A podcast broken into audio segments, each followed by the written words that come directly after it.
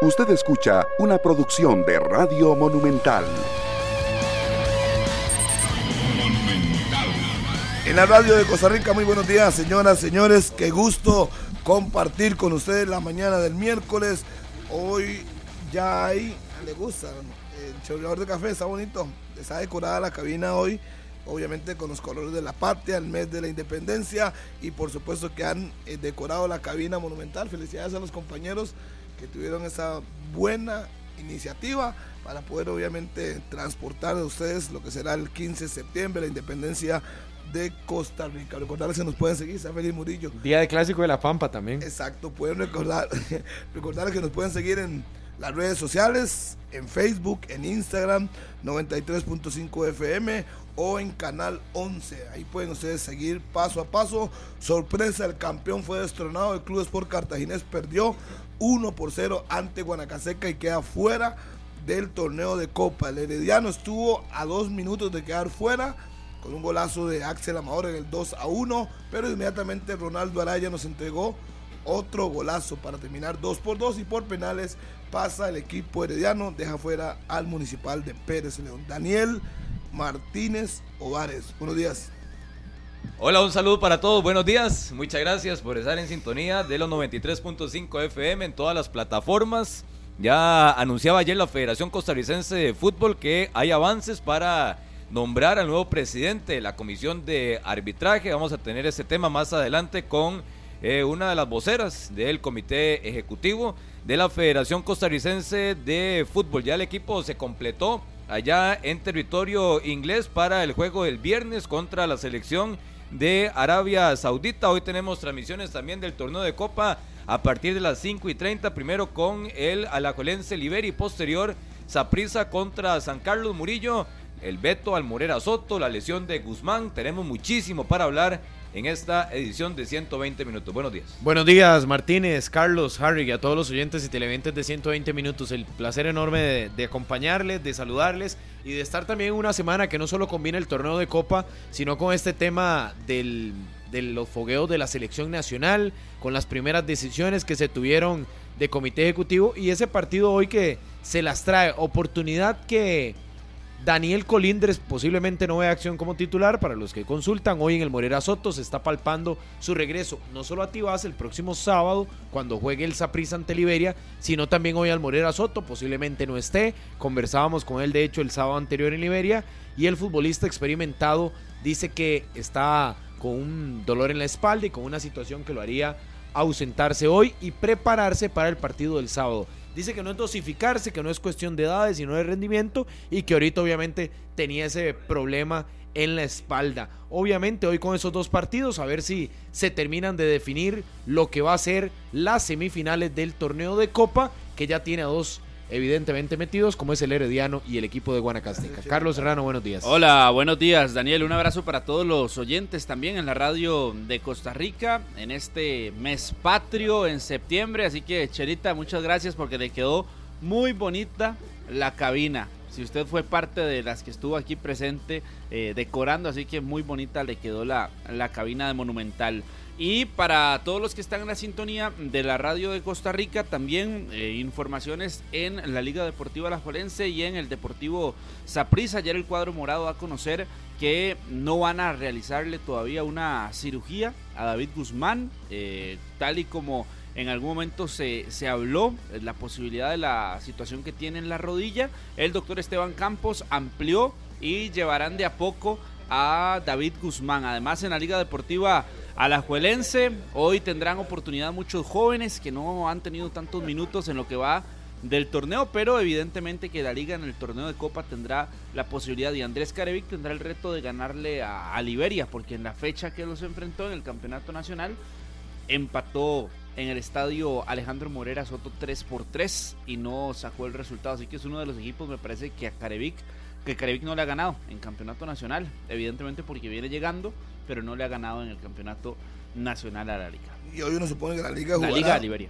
La liga jugará con el equipo que enfrentó, quizás con una variante, que Gamboa está en la selección, una variante con respecto al Motagua. Uno podría pensar que le va a dar vuelta a su equipo, pensando luego el domingo en Grecia. Antes de la corte, que me tiene el señor Carlos Alberto. Serrano. Fandeli lanza la nueva línea de abrasivos en corte y desbaste grano cerámico, mayor poder de corte, alta productividad de venta en las mejores ferreterías. Fandeli. Pausa y regresamos. Las 9 con 10, estábamos hablando de micrófonos del tema que más adelante hablaremos con Don Aquiles Mata, de la discriminación que sufrió el jugador Jevon Is. Y yo le preguntaba a los compañeros, cuatro estuvimos en el estadio. Yo honestamente no escuché nada. Yo vi un video que me pasaron, que si hubiera sonado así en el estadio, de, se haría uno imágenes y no dice que realmente lo escuchó. Obviamente soy totalmente en contra del, racismo y del tipo de cosas, pero también hay que respetar el debido proceso. Aquí se equivocaron en algún momento y la liga pues lo que hace es acude a su departamento legal a ver si puede evitar el veto de la cancha. Ya a las 9.30 más o menos tendremos a don Aquiles Mata para escucharlo. La selección de Costa Rica está completa ya. Llegaron Ian Lawrence, Jeffrey Valverde, Kevin Chamorro, Joel Campbell, Alexis Gamboa y Justin Salas a territorio inglés para hacerle frente al partido contra Arabia Saudita. Pasado mañana. Viernes. Viernes.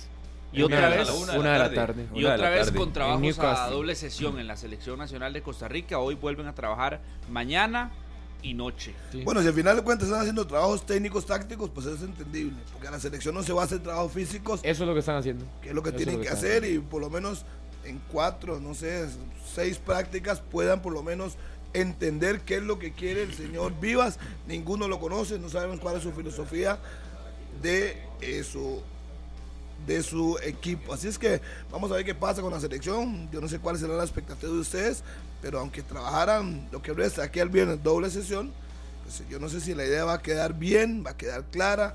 Por lo menos podemos plasmar una idea de juego en el rectángulo de juego. Son las dudas que a mí me quedan, porque el técnico es nuevo.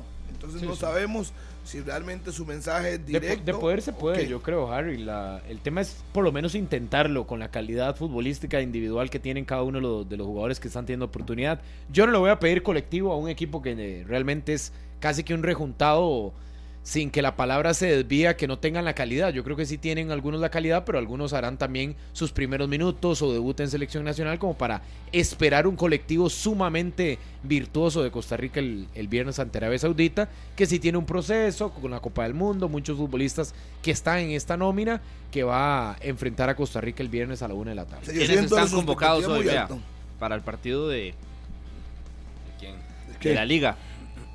Ya me, aquí me pasan la, la Un paréntesis de la selección paréntesis, hablando sí. para que él hable de la No, es que convocatoria. No, no, pero vamos a Daniel, empezar hablando Daniel de la quería liga, hablar de la. Daniel quería hablar de la liga. Sí, Daniel pa- para enlazarlo. Murillo quería meterse. Yo creo que más de hablar de, de la liga, él quiere mencionar a, a su Liberia. Pero la lista de convocados para hoy. Guillermo Villalobos, Giancarlo González, Emanuel Salazar, Yael López, Daniel Chacón, Celso Borges, Joshua Navarro, Aarón Suárez, Claudio Montero, Carlos Mora, Esteban Cruz, eh, también Johan Venegas, Carlos Martínez, Dorian Rodríguez, Freddy Góndola y Hernández. Hernández también son los convocados para este partido. Es decir, no está Michael Barrantes, que Sí, salió, salió con un golpe. ¿Y los de la golpe, portería? No, no te escuché. Y los- en la portería Juy Moreira. Ah, los dos. Los dos Juega Ju, de siempre. seguramente. Seguramente será el, el Otra vez contra Liberia. Pero en la convocatoria como tal no está, no está Michael Barrantes, que es el, el volante que salió con el Y golpe, Alex López, con el creo. resentimiento. Y tampoco No, Alex está, López está convocado. Alex López Ah, porque bueno, está en selección Honduras con. Chirinos. Y también tampoco está Ian Lawrence, eh, Joel Campbell, que están convocados a selección mayor, al igual que Alexis Gamboa. Pero prácticamente que eh, con el mejor equipo que tiene disponible está convocando a Andrés De la alineación del jueves anterior, ahí obviamente perdió a Gamboa, la posibilidad que tenía de sumar minutos, el mismo Campbell que entró de variante, y obviamente que lo de Ian Lawrence que igual no lo, no lo utilizó. Pero fuera de eso, creo que el equipo de la liga se terminará armando con Ajú, con Pérez, con el mismo futbolista Giancarlo González, si le quiere dar minutos, a lo de Yael López, en la media cancha posiblemente lo de Chacón, lo de algún compañero que creo que ahí sí no veo actuando a Celso Borges. Me parece que posiblemente le dé descanso para el fin de semana, que ahí habría que ver cuál se mete al medio campo sin estar Barrantes, sin estar Alex López y en compañía de, de Aarón Suárez si le quiere dar minutos. Y lo del perfil de ataque creo que sí está claro con lo de Navarro, posiblemente Góndola, que no fue titular en el clásico, y delantero puede variar, ya sea Dorian Rodríguez y Esteban Cruz o alguno de los dos que vea acción. Se presta para sorpresas el partido de esta noche en el Morera Soto. No, pero sí no veo ese, ese compañero en el medio campo. No sé a quién, ven, a quién ven ustedes de esta lista que usted pasó. Porque estaría Chacón, tal vez, Suárez. Estaría de Chacón, Suárez y Montero, ¿no? Por eso, ese tercero es el que ¿Por no qué? lo hemos visto tanto. ¿Y Celso no? No, no creería yo, o sea, que lo vaya a poner. Celso jugó casi 80, 85 minutos el domingo, o sea, yo no lo veo. Mm. Y que lo guarde y que lo reserve para el partido del... Sí, o que lo tenga ahí ante una posibilidad también de que entre a manejarle el tiempo del Yo partido. pensaría en un planteamiento y que utilice nuevamente doble delantero. Y que utilice a Dorian Rodríguez Y con, Cruz. con Joshua Navarro, como lo hizo contra el Motagua con Navarro. Por un costado a Freddy Góndola. Y por el otro costado se apoye de alguno de sus otros eh, Carlos Mora, jugadores. Sí, Carlos Mora, que vuelva a tener participación para ir dándole minutos, dándole regularidad. No tiene que quedarse con el típico sistema que ha utilizado. Ya contra el Motagua varió, ¿por qué no variar? Pero usted bajaría a? Aarón, o sea, usarías Aarón, pero lo usarías más retrasado. Sí, acompañado a Daniel Chacón. Acompañado a Daniel Chacón en la media cancha. Digo yo como una de las alternativas valorando la posibilidad de los nombres que están en la convocatoria de la Liga Deportiva Alajuelense y que evidentemente tienen una necesidad de puntuar contra el Municipal Liberia este, este miércoles a las 6 en punto de la tarde. Ah, no, vea, Pérez no está. O sea, sí es cierto. Tiene razón, André. y Gracias que nos lo, nos lo reporta. Ayer también lo, lo, lo- lo ponía Carlos, eh, Pablo muy claro. Pérez por convocatoria a Nicaragua. Imagínense, hasta la lateral izquierda tendría que ver de esa lista a quién lanza por izquierda. O si juega con no dos centrales, que también lo hizo, ¿verdad? En el partido contra, contra Motagua, No, en señor. alguna circunstancia juega Pipo y Villalobos. Y Pipo recostado más hacia, hacia un lado. Bueno, Bueno, habría pero, que ver quién de izquierdo. Pero Ojo por la izquierda no, y lo, lo ha venido manejando Andrei también en, eh, en el equipo. No, no, porque es que no está a en la convocatoria. López, a Yael López de perfil y pone a Martínez y a Yael con Sí, claro. Guillermo Villalobos y el Pipo. Es simple. Que se podría ser la parte La baja de la liga. es simple. Sí, con claro. Montero, si quiere descans- descansar a Celso, pone a Montero con Suárez y Daniel Chacón y adelante de Carlos Mora que tiene que seguir recuperando su nivel. Sí, góndola. Su O- goleador no sé si lo va a sentar. Un goleador, tomando en cuenta que está en medio de un boleto a semifinal del torneo de Copa, me parece que un goleador como Johan Venegas, por lo menos la primera parte, podría aparecer como hombre importante en la ofensiva y después, si quieren poner a Mitchell o a. o Mitchell no está. Mitchell no está en la convocatoria del partido. está. No está en la convocatoria. De los jóvenes que están son Sebastián Hernández, Claudio Montero, Esteban Cruz. Lo que tiene que evitar la liga, Salazar, observando los partidos de ayer de Guanacasteca Cartaginés y en la noche de Pérez Herediano, lo que tiene que evitar el cuadro rojinegro es eh, llevarse algún susto. El susto se lo llevó Cartaginés, por poco se lo lleva también el Herediano, que si no hubiera aparecido esa anotación de Ronaldo, hoy estaríamos hablando de los dos, de los cuatro, fuera de, de un semifinal del torneo de Copa, y es donde tampoco puede dárselas de muy sobrado el cuerpo técnico de la Alajuelense porque le salió la apuesta contra el Motagua utilizando a casi que toda la banca el jueves anterior. Pero hoy llega al Morera Soto, un equipo de Liberia que sí me parece, tomando en cuenta la forma de trabajo de Maynor Díaz, creo que primero ponga la banca. Va en condición de visita a la Juela, quiere incluso un tú a tú en, en esta fase de campeonato del torneo de Copa y es donde a partir de ahí sí imagino el equipo titularísimo de Liberia es donde debería de tener cierto cuidado Andrés Carevic del equipo que va a poner en el Sí, terreno que, de que juego. ese es el balance que puntualizábamos el sábado, Martínez, porque el, el panorama para Liberia, más allá de lo que le muestre la liga, es la visita el sábado a Tibás. Es decir, en cuestión de dos días volvería a jugar ante un rival bastante de peso y en condición de visitante. Es decir, Liberia que tendrá que caminar por decidir si hoy apuesta con todo al partido para meterse en semifinales, que es un juego, y arriesga, digamos, como lo hizo Guanacasteca y le terminó saliendo, o si se reserva un poco más, porque evidentemente no es una planilla tan profunda, y se guarda para lo del sábado. Yo no sé si le dé a Liberia la gasolina o la, la planilla inclusive para afrontar los dos partidos con su esquema mejor futbolístico. Porque cuando vos ves el recorrido entre jueves y viernes para el sábado, es muy corto. Yo creería que Minor Díaz va a ser una apuesta. Lo que no sé si la hará toda hoy ¿O la No, se no, guardará Murillo, para es el que sábado? eh, eh, hoy, hoy es miércoles eh, y el próximo sábado son los días soñados del equipo Liberia. Usted pone todo. Del equipo Lo liberiano. mejor en los dos partidos. El- los que jugaron de titulares el sábado hoy quieren jugar porque es en el Morera contra la Liga. de acuerdo. Y Pero van de sábado titulares no sé. y pueden jugar todo el partido que ya mañana quieren jugar el sábado en Saprissa. Porque es la, es la mayor exposición. Sí, pero es la pero mayor Que exposición. quieran a que te dé el rendimiento. Pero el atractivo, el atractivo que- y, y- y también si usted tiene que dividir los partidos para que usted definir, bueno, este es más que otro, usted de- yo creería que el partido de hoy contra la Liga se debería tener eh, o debería tener un mayor atractivo dentro del camerino de Porque Liberia con la posibilidad de darle un golpe a la liga, de eliminar a la liga, de que la liga no te ganó en la primera o en la segunda fecha del campeonato nacional, en la primera visita que tuvo cualquier equipo del campeonato al Morera Soto y Liberia sacó un empate 3 por 3 y estuvo a las puertas de ganar.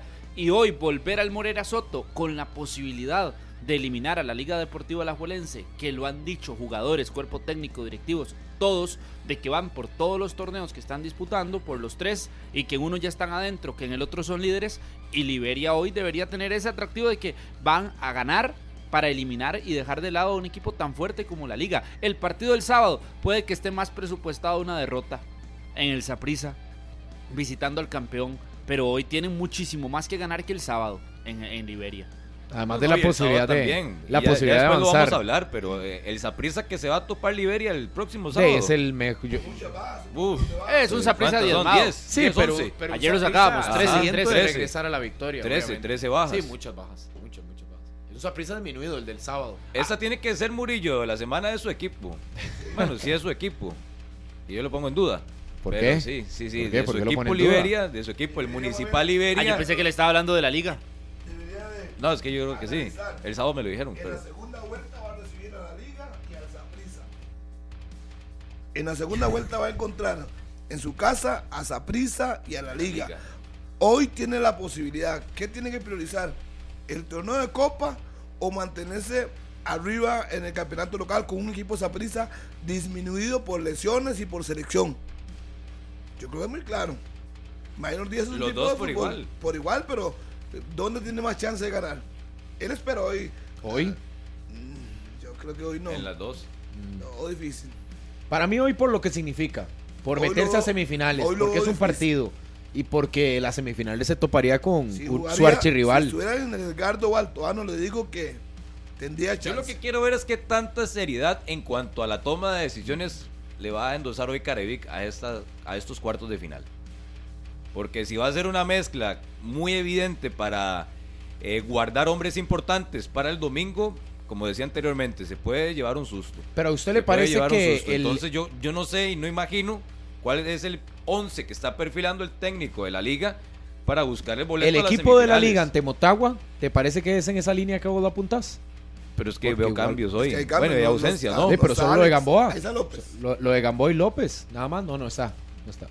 Es que Por eso, pero, varios que no pero ya No. vimos los cambios. Jugó Celso, ¿no? Me parece. Es Ese no- partido no lo- recuerdo bien el Pero 11 si de la usted, liga. hoy, si usted hoy coloca en el 11 de la liga y piensa, por ejemplo, en Ajú, en Villalobos, en Pipo, en Martínez o en Yael, Y no, Yael. en Yael, ponga Yael, saca Martínez, en Yael, en Salazar, en Daniel Chacón, en Celso, Suárez, en Claudio, en, en Aarón, en Góndola, en Mora Navarro. y, y- y Dorian. Me hace que no es un equipazo. Es un equipo pesado. Eh, Es que yo creo que No, hablar de no. hablar de banca, no, pero para enfrentar para enfrentar a Liberia es un buen equipo. No, no, pero Para enfrentar a- Equipo no, equipazo cámbiale, no. cámbiale el, el adjetivo y póngale buen equipo para enfrentar a Liberia. equipo, Me va a sí. decir que no sigue siendo favorito. Buen equipo, pero el pero Liberia sí, va a y presentar sigue un siendo buen favorito. equipo. Y sigue siendo favorito. Eh, pero entonces compare ese 11 que usted está poniendo de la liga con el 11 que va a presentar Liberia.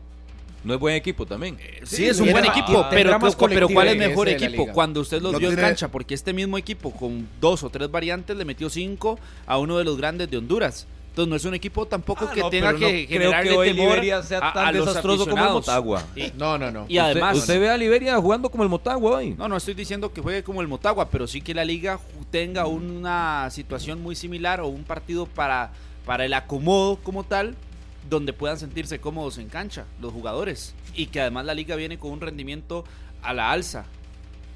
Entonces, eso es lo que yo Yo, creería. yo Hoy a la vamos liga, a no- seguir viendo yo veo a la liga en ese esquema, en ese que- los esquema que que, lo pusimos de nombres y también en la posibilidad que te ponga el doble delantero. Tampoco creo que, Libe- que la liga se vaya a comer un jamón, porque evidentemente el colectivo de Liberia creo que es el que al final le ayuda. Si juega Pero con lo de equipo la liga, lo del Sí, sí, el equipo estelar. Es que yo creería que. Debería. digo, De acuerdo Debería, a lo sí, que fijo, uno fijo. investigó el sábado, hoy me diría el equipo titular. Y el, y el Para sábado el sábado igual. ya lo veremos. Oye, el sábado igual, también. Creo que igual. depende de lo Y el hoy. sábado también, Igual. porque si Igual. hacia- a como le digo, Murillo, que hoy el partido contra la Liga tiene un debería tener un mayor atractivo dentro del camerino, pensando en una posible eliminación, también tendría que decirle que Liberia es el equipo con mejor suerte del campeonato nacional en el ¿Cómo, momento cómo? que se van a topar a la Liga y en el momento que se van a topar al Saprissa, porque son porque vuelta. se van a topar equipos Eso no es que suerte. tienen Eso es calendario. que tienen muchos jugadores ausentes. Sí, pero al Eso final el calendario. calendario lo, lo define la suerte Mm, No. en primera Pero instancia. bueno, se planifica al final de cuentas. Yo lo que creo Claro, es que. pero ¿cuál equipo va a la- topar contra la liga? ¿Y acaso problema de Liberia? Dos partidos consecutivos con No, un no, equipo diezmado, con dos equipos diezmados. Sí, ¿Cuál pero otro con equipo? muchas Ah, el posibilidades. calendario, Es que ¿a cuál otro cuando equipo dicen diezmados y uno lo compara, o sea, con Liberia o con cualquier otra planilla, Bueno. Guanacasteca, Grecia, Pérez Celedón, Punta Hoy la Arenas, liga tendrá no cuatro jugadores del alto rendimiento o del equipo sub-21 Sí, en Carlos, pero que en partidos como el- ¿A cuál en otro equipo le va a suceder Liberia esto seguidamente? titulares? Enfrentar al Saprissa también con 13 bajas. Pero no son novatos, ¿verdad? Pero ¿a cuál No equipo le pasa? Estoy de acuerdo, pero no son novatos. Hoy Liberia tiene cierta ventaja con En la respecto toma a de otros decisiones- equipos pequeños que van a enfrentar a la liga o a Saprissa en partidos consecutivos y no topan con ese Pero eso no le quita la obligación, ¿verdad? Para que no se malinterprete, de que la liga tiene no solo el favoritismo, sino planilla Nadie y equipo para sacar hoy eso, la victoria. Porque yo No creo que hay que partir de lo que haga la liga para terminar sacando al Municipal Iberi. Tiene todas las luces para eso, pese al armado que pueda hacer hoy con los jugadores que no han sido tan habituales. Pero que tiene equipo para ganarle, tiene. Que enfrente se va a topar al mejor equipo de Liberia. Creo que está claro, y la apuesta la va a hacer Minor Díaz en el Morera Soto. ¿Y A ver si juega? le sale. La última vez, ¿Dónde juegan? De- la última salió. vez le salió. Sí, estábamos en fecha 2 del campeonato, le fue bien, se puso por delante. Nada quiere decir que hoy le vaya No. a salir exactamente igual. Exacto, pero yo creo que Liberia tiene que ir con lo mejor A que jugar. tiene, salvo con Colinde, si tiene un problema dicen que la espalda, que lo guarden, digamos, pero después de ahí tiene que ir con lo mejor que Imagínense Álvaro que Aguilar, ¿verdad? hasta el- sí, Álvaro Álvaro, Aguilar está fuera, sí. Si tienen alguna posibilidad o aspiran a pasar, pues tienen que ir Sí, a Liberia se armaría con lo de Johnny Álvarez, con lo de Huertas, con lo de Rosales, eh, Nacho Gómez que podría jugar porque Sí, está expulsado sí. en torneo y no en Copa, eh, lo de Piñar, posiblemente aparezca en el medio campo Cabezas, eh, ya sea Pilone, lo del mismo Marvin Angulo, abierto puede ir Orellano, también puede aparecer ya sea Madrigal o el mismo Burke. Vidal, Burke, por No, ahí Vidal- sería el Vidal es titular. Sí, arriba, Y Orellano también. Orellano, correcto. Sería buscar Sí, el tercer los, hombre. los extremos. Que sacó a Burke el sábado. de No, porque ahí estaría Marvin Angulo. El tercer hombre es Angulo de retrasado. Ah, por el No, no, extremo, no, por, el, otro, costado, lado. por el otro costado. ¿Por qué sacó a Burke el sábado? No lo usó, sí, no lo usó. Él, él lo usa en algunos partidos. Con Burke, el- con Burke no el movimiento otro. es, a mí me llama mucho la atención porque eh, hizo un buen partido, por ejemplo, en las primeras fechas contra Pérez Celedón. juvenil, ¿verdad? En el último Tuvo partido. otro partido y no lo convoca o no, no es titular. Eh, el manejo con Burke es diferente. Hoy, por ejemplo, debería estar Ignacio Gómez, que no va a estar veo, contra... lo que lo que no va a estar contra por eso, ese sí. Oiga, porque me dice Ah, Tomás, en eso estoy de aquí me dice Tomás Guardia que eh, Emanuel es lateral derecho, el que es izquierdo es Walter Ramírez. Sí, pero fue lo- como lo dijo Serrano, que pasara ya él a la izquierda, que ya ha jugado ya él en esa posición y que el derecho fuera alguno nuevo. Y si tienen Martínez, Emanuel. porque va a poner uno nuevo. De yo decía, porque jugó el clásico, pero lo puede utilizar también. Ay, Porque pensando ¿cuál es el- en esa es el próximo rotación. rival que viene? Grecia, Grecia, el próximo domingo. El colero. Grecia. ¿Qué es más El equipo importante? más flojo. para- ¿Cuál es el equipo más, qué es más importante para la liga hoy? Co- conociendo a Carevic, Clasificar a semifinal Estoy de acuerdo. del torneo de Copa. El partido que le corresponde para su fortuna es contra el colero. conociendo a Carevic, priorizará el partido de esta noche o de esta tarde y noche contra Liberia si tiene que priorizar hombres. alguno de los dos. Con los que convocó al partido, va a ponerlo mejor. O sea, yo más bien no veo mucho jovencito en la formación. Que ese detalle de priorizar en Alajuelense, eh, cuando uno observa las rotaciones y se da cuenta de que presenta un buen equipo partido a partido, se da cuenta de que no es tanto el hecho de que eh, están pensando en uno u otro rival, sino que las mismas rotaciones le permiten eso a la Liga Deportiva a la Liga Deportiva Alajuelense. Pero eso, pero eso de, de, de Liberia, eh, sí, yo insisto, es una situación de, pues, bi- por, bien por ellos, bien por los liberianos y bien por Minor Díaz. Pero que toparán contra dos equipos diezmados, toparán contra dos equipos diezmados. Ahora que usar la Barrantes, que me estaba preguntando por Barrantes, hacerlo Sí. para el hermano Roberto. ¿Qué tiene? Sí, ¿Qué que tiene? salió afectado el domingo. Eh, sí, estamos averiguando eso. Sí, está golpeado nomás. Y a su mamá, eh, doña Mariela, si no me equivoco, siempre Doña escucha- Maribel. Sí, Maribel, siempre escuchan, tiene una pulpería ahí en el sector de Barrio de la Cruz y siempre escuchan 120 minutos. Me dijeron, ¿Te la por conoció, ayer sí, ayer pasé por ahí, no sabía que era de ellos. Pasé a hacer una diligencia y me dije, saluden, salúdenme en 120. Entonces, como hablaron de Barrantes, me acordé. La, la pulpería del hermano de Michael. Exacto. Y La la mamá mamá, siempre está ahí, siempre está ahí en los días libres. Y el domingo a doña Maribel no le iban a dar espacio porque tenía que ir a, a trabajar. Al final pudo tener, ahí le hicimos una nota en Deporte Repretel. Tiene todas las camisas de Michael Barrantes guardadas en la casa. Desde la camiseta que utilizaba en un torneo de Liga Menor con- donde estuvo con Alajuelense, por cierto, hasta la última que recibió de la liga Doña Maribel. Así que un abrazo Bueno. para ella. Un abrazo para La, ella. la gente sigue molesta con Góndola por lo que hizo al final del partido. Ayer estaba viendo un video en, en uno de los perfiles que hay tantos de seguidores de Liga Deportiva La Valencia y sí hay mucha gente molesta con lo que hizo Góndola, que no estuvo en el grito de guerra. Apenas se dio cuenta que, porque en la imagen coinciden que todos están reunidos para el grito de guerra y el panameño ya estaba agarrando para el camerino. ya, ya iba, estaba con cierto apuro el, el panameño Freddy Góndola que tampoco fue convocado a la selección panameña, que él es parte de la Copa Oro, no tuvo minutos, prácticamente no jugó. No. En la Copa Oro ya regresó para incorporarse a Liga Deportiva Alajuelense, pero ese tipo de imágenes que a los aficionados nunca se les va una y está siendo muy criticado en los últimos días tras el clásico. Así es. Nada más voy a hacer un paréntesis. Rolando Betancourt, les voy a preguntar a ustedes tres. ¿Ustedes escucharon gritos contra Yevon y estaban en el estadio los tres? Porque yo no escuché, pero dice que, Ajá. ¿cómo no voy a escucharlo yo si en televisión se escuchó? Yo es que no estoy en televisión, yo estoy viéndolo en vivo. Yo no escuché, ¿se escuchó algo?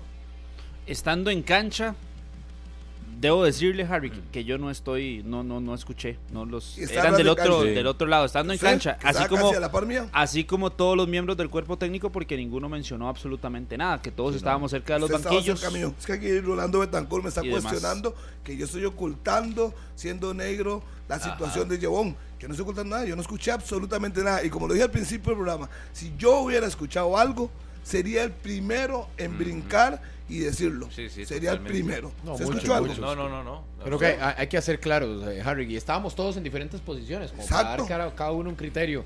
Yo creo que todos somos claros de que si alguno se hubiera percatado de la situación. No, no, uno lo dice de inmediato por Y- responsabilidad. Y, esto, perdón, es responsabilidad al final de todos, no solo de los aficionados, de comisarios, de árbitros. Se quiere señalar a unos u otros. Aquí nadie hace caso omiso de, de nada de eso. No lo vamos a tolerar, no vamos a permitir ningún tipo de irrespeto de eso.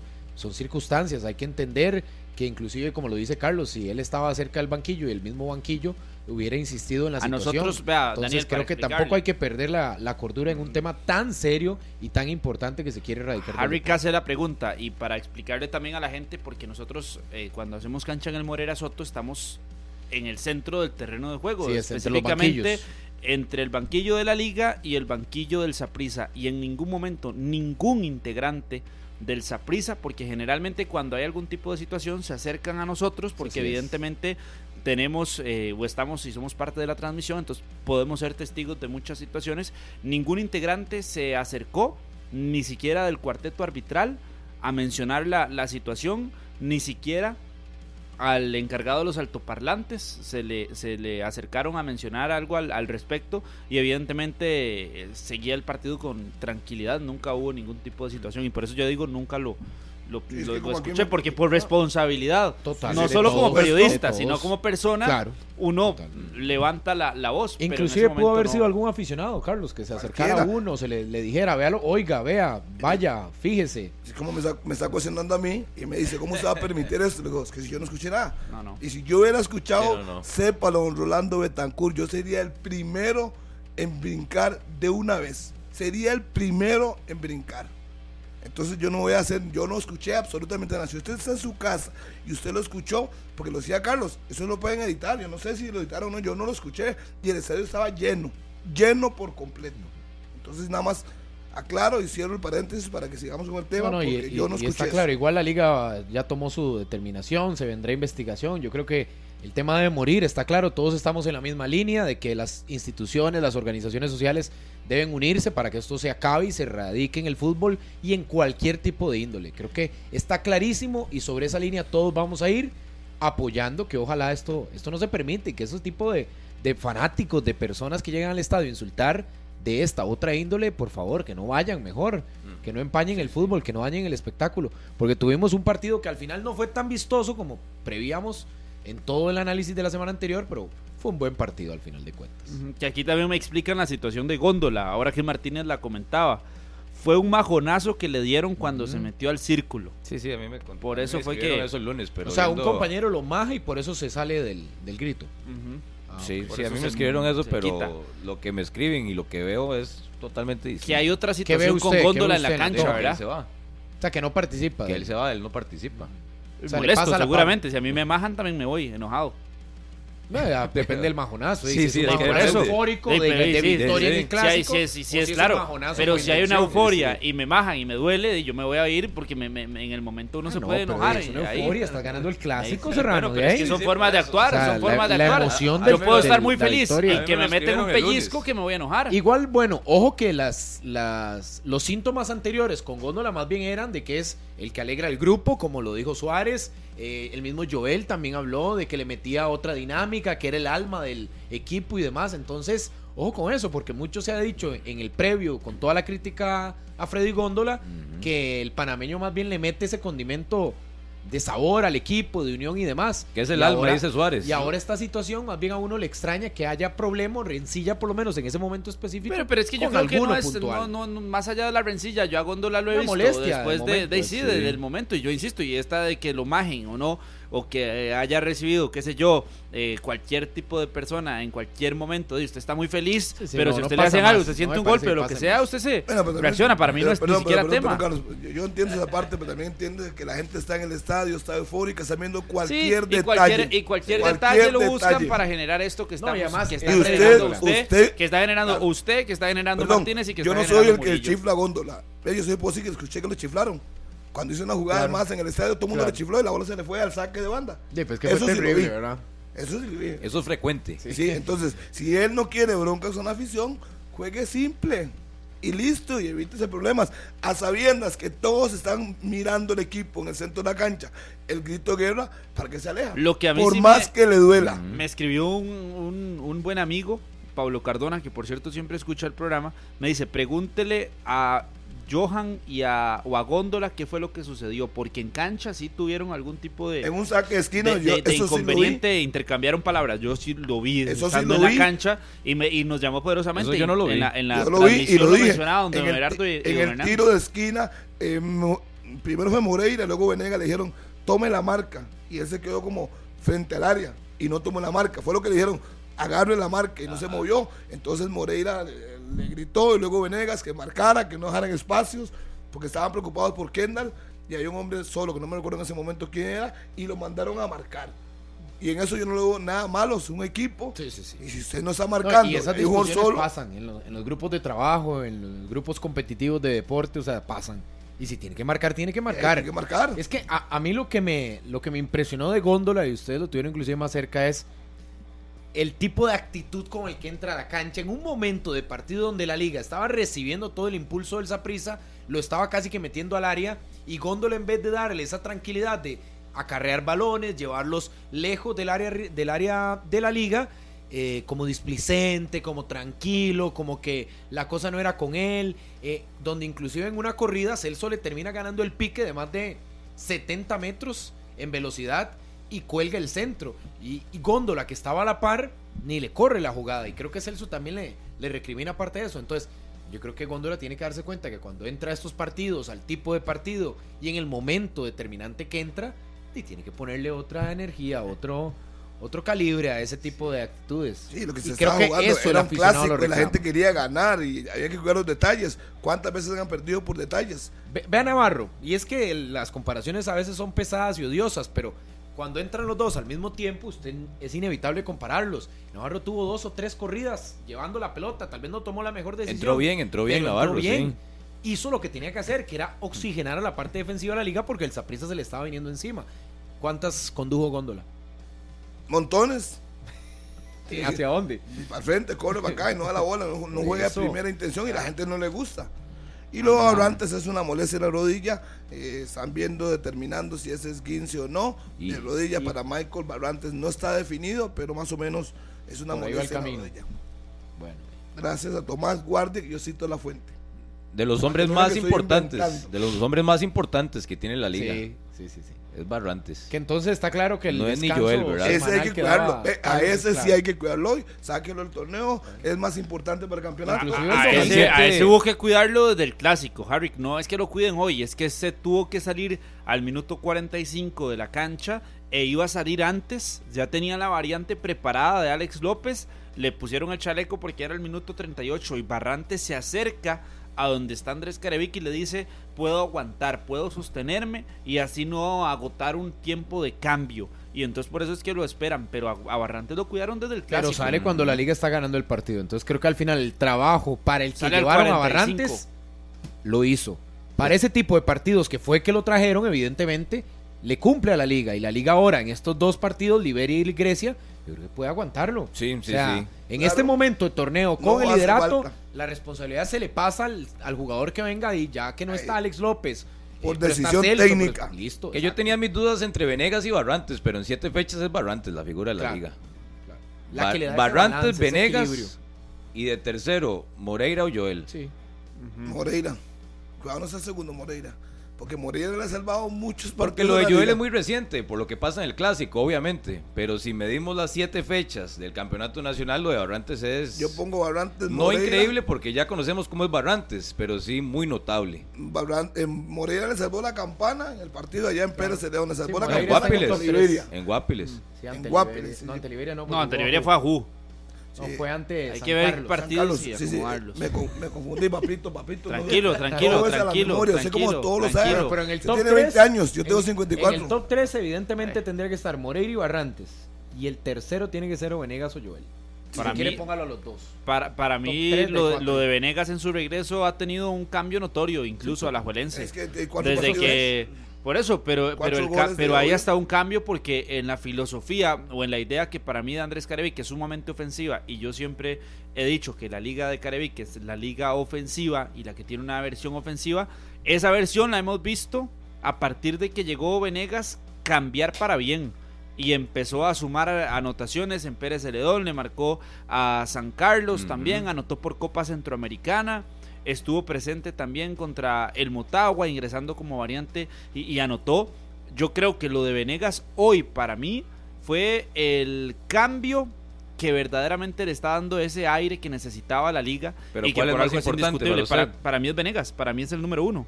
¿Y Barrantes? Segundo. El segundo, sí, el segundo. Barrantes tiene que estar ahí y Moreira es el, el tercero. Mm. Y ya ahí para abajo Ya- está ya ahí. gustos, y se vende sí, un top son cinco. gustos. Pero para mí Barrantes es el segundo con Venegas de primero. Porque Venegas con los goles y con, insisto, la forma de la liga cambió cuando estuvo Venegas en cancha. Y se notó una liga con más confianza en el ataque con Venegas en cancha. No, y hasta soltó más a Joel. Creo que la responsabilidad Sí, es que también le se puso la unos pases como con la mano de. Barrantes. Entonces yo diría ahí, una, una cosa lleva a la otra. Uno se, que- se le Sí. Al señor El orden, el orden. Pero ahí está la columna vertebral de la liga, Harry. O sea, más que clara que lo decíamos cuando Andrés Carevic tenía que encontrar ese, ese engranaje para que la liga se estabilizara. Y lo encontró en esas figuras, en buenos desempeños individuales de Moreira, que ratifica porque el torneo pasado lo cierra bien, de Venegas, que vuelve a demostrar su poderío goleador, y obviamente lo de que Barrantes, la- que llegó al equipo y le dio ese balance. en el La columna que hoy sostiene la liga, la mayoría de nombres, mucha gente en su momento los quería fuera. Exacto. Exacto. A Moreira lo querían fuera. Y a Venegas hace unos A Pipo meses- González que andan diciendo hace rato de Pipo, que ya está viejo, que ya no está para la liga, que no le hace bien, que es muy lento. Y ahí está siendo parte de la estructura.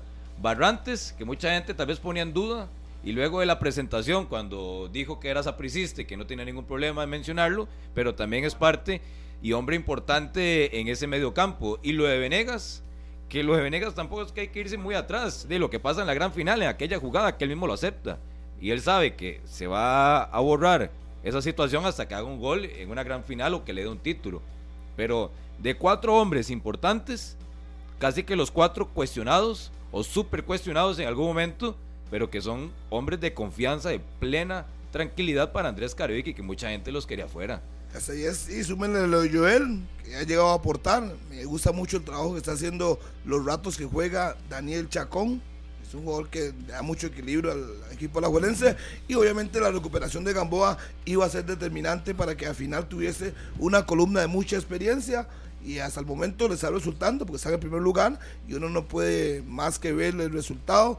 Ha ido eh, progresando, obviamente ganando, que eso es una ventaja. No todos los partidos, ha empatado dos, pero al final de cuentas eso le alcanza para ser el único invicto y primer lugar del campeonato. Que me llamaron poderosamente la atención las declaraciones que le da Daniel Chacón. Me parece que Daniel Martínez, con respecto a su llegada y el por qué, y no cayó para nada bien en muchos aficionados brumosos, el hecho de que dijera Chacón que él no quería ir a un equipo donde sentía que no iba a tener una competencia como tal y que llegó a la liga porque eh, desea competir por un puesto en el equipo manudo y que a partir de jugadores de experiencia y, y demás él sabía que podía competir, pero que quería ir a un equipo donde no tuviera ganado el puesto. Pero bueno, y es cierto. Palabras más, Sí, sí, palabras menos. es que al, dice, al final, pero- al fin- para él, Dice que lo- para él hubiera sido más fácil. Sí, Igual él exacto. lo dice cartaginés, pero se entiende. se, se entiende Sí, claramente. sí, él, sí. él debe pensar que ahí iba a ser él y 10 más. Pero el panorama, Y ahora en Alajuela sabe que tiene que ver qué hace para jugar. el panorama de Chacón está claro. No, y, lo, y lo dijo no él. diez más. Y aunque moleste. Claro, él o sea, así. No, no, no, e- no. Es una decisión individual. A ver, Chacón lo dijo desde que llegó a la liga. Marcelo Vine por seis más. meses, porque por seis meses lo que quiero es recuperar el ritmo que no tuve en los primeros seis meses en la MLS con el Colorado Rapids 2 y volver a la MLS. O sea, él tiene su futuro clarísimo. Pero lo por que, esos lo que seis meses es ese- lo que le va a dar a la liga. esa balanza para él fue una lesión, ¿verdad? Fue Total. una lesión que sufre Total. y ya para eh, retomar Por ese eso le nivel, digo, Carlos, viene a Costa Rica, en la está bien, toma de yo eso lo decisiones entiendo. viene a hacerlo. Yo eso lo entiendo. Él no pero- viene a echar raíces pero- en la liga. Pero O sea, llegar a que ser se el- molesten los brumosos, de, pues, él, él sabe a dónde va a competir, a dónde venía a tener esa competencia, a dónde iba a tener oportunidades, sí, de jugar, pero de jugar también de ganarse el puesto, de competir. En el Cartaginés posiblemente sería titular, creo que nadie lo duda, todos los partidos, Sí, claro. todos. Le gusta a quien le guste. sería Y eso no le abrió las Y puertas de la, y la eso no le abrió las puertas de selección. Sí, Carlos, y no le abrió ya las puertas para ir a una Copa del Correcto, Mundo. pero usted tiene que recordar y, no le abrió que las puertas a un equipo y no le abrió las puertas para ficha. ser campeón nacional por Totalmente, con Carlos. el Pero esa etapa Pero- ya pero la ¿cuál es el quemó. Ya la Eh, quemó, ya fue No, por eso yo le estoy diciendo, yo nada más le estoy poniendo Ya- los ya peros alrededor de, de pensar que en un equipo tenés todo ganado o en un equipo todo no. pero es que- y eso depende mucho de la Son mentalidad. objetivos individuales. y el lo dueño de su ficha ya no se llama Cartaginés, ni se llama Liga Deportiva Alajuelense. Se llama Colorado Rapids. ¿Quién está hablando y de si eso? el Colorado le dice, lo que quiero es esto, no que usted vaya a ser inamovible en ¿Y una qué le dijo el Colorado no Rapids sé. a Daniel? Preguntémoselo Ah, entonces. ah, Por eso ya, le digo. no, es que usted lo está la- diciendo con una certeza No, de que fue el Colorado Rapids el que da la indicación que toma de decir Chacón. vaya No, compita. señor. La como si en el Cartaginés no hubiese competencia. La en un principio, Chacón, eh, Carlos. por eso, por eso le estoy Hay que diciendo escuchar lo ¿qué que le dice. dijo el Colorado Rapids, que usted es el que lo metió aquí. Yo he hablado con Daniel diciendo, Chacón, ¿Qué muy le claro, dijo el Colorado y- Rapids? ¿Y qué le dijo? Mi Yo pregunta tengo para usted, ¿qué le dijo?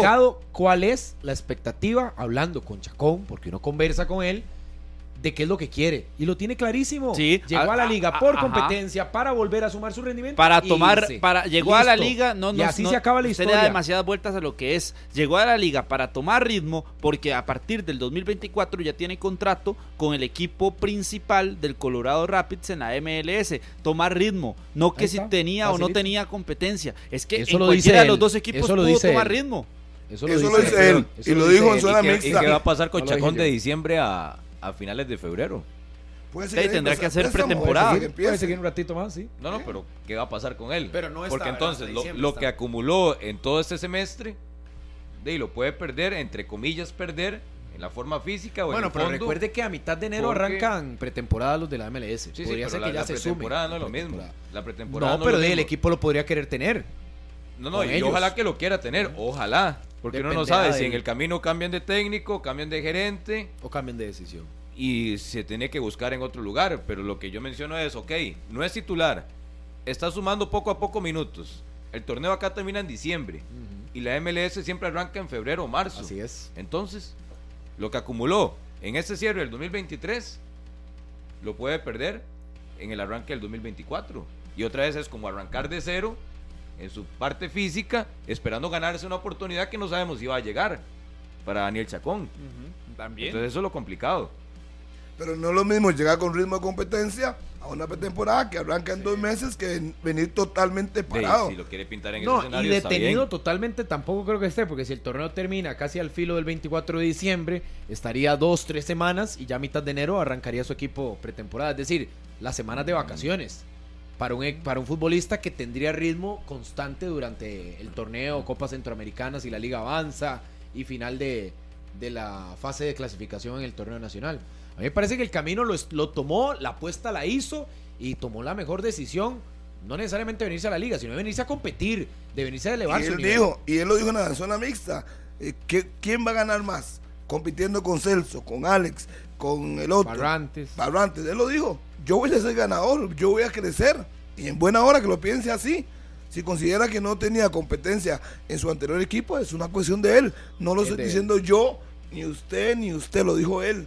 Él cree que ahí lo obligan a ser mejor, a darle el máximo para jugar y se va para la liga. O y en- toma la decisión. hasta con las circunstancias, tal vez hasta a nivel personal y físico, le sirve toda la, toda la estructura que tiene Liga Deportiva Alajuelense para potenciar lo que él quiere, sus- sus metas individuales, su, su recuperación al 100% de rendimiento físico eh, y demás. Es que eso es al final una apuesta personal que él quiere reforzarse para después competir en la MLS, que ojalá se gane el cupo.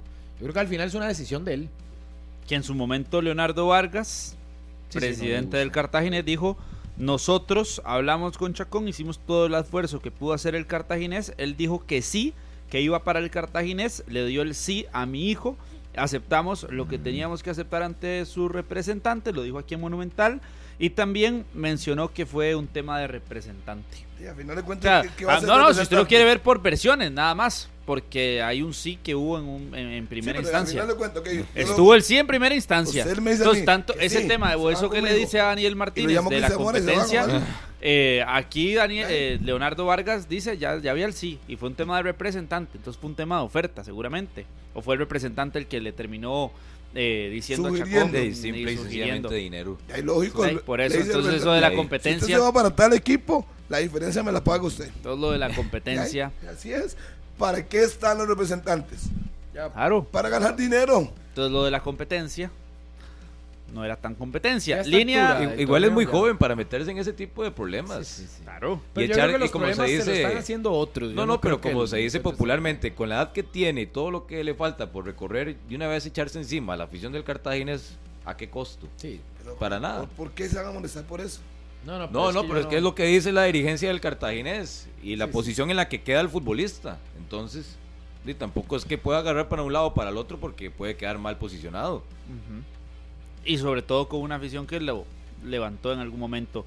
Línea de herramientas Trooper, con más de 60 años de experiencia en el mercado de herramientas y productos para la industria ferretera. El mejor desempeño y calidad garantizados. Consígalas en las mejores ferreterías del país. Unidos Mayoreo, líder en distribución de la marca Trooper en Costa Rica. 9.52 de la mañana, pausa y ya venimos con más de 120 minutos. 9 con 56 en la mañana, gracias por continuar con nosotros acá en 120 minutos. Es hora de que cambies de carro a un usado con las condiciones exclusivas de Credit Q. Disfruta de hasta 96 meses plazo.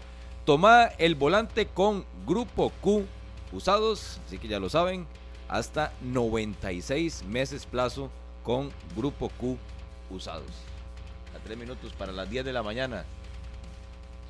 Ayer el Saprissa da a conocer, y creo que no le quedó de otra, porque cuando le preguntan a Vladimir Quesada el domingo en conferencia de prensa, de una vez se refiere al médico del Saprissa. ¿Y cuántas veces? Son muy pocas veces que el Saprissa, primero, el médico decide hablar, casi que no habla. El médico ahora el encargado es Alan Soto porque Esteban Campos ya está en un aspecto más general de la institución del Saprissa, entonces eh, todo tiene que ver de forma directa con Alan Soto, el médico del equipo masculino y ayer el que sale a dar declaraciones o el material que comparte el Saprissa es Esteban Campos, el jefe de los servicios médicos del Saprissa anunciando lo de Guzmán, que de momento parece que palabras más, palabras menos van a evitar de momento la cirugía. Algo parecido a lo que hicieron 15 aquí, días. darle una infiltración, a ver si realmente pueden corregirle la molestia y si no, pues de ahí toca la otra.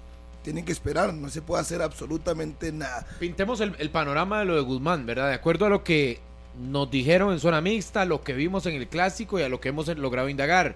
Y ya se va a, a tener también el detalle este famoso que cubre de manera buena al monstruo para que nos dé otro reporte también ahí de noticia que se habría generado. Dice Jefferson Brenes en zona mixta, lo dice Jefferson, que la lesión fue el viernes en el colectivo, que el sábado en el entrenamiento Guzmán lo reporta con el cuerpo técnico y que le dicen a Jefferson que se aliste.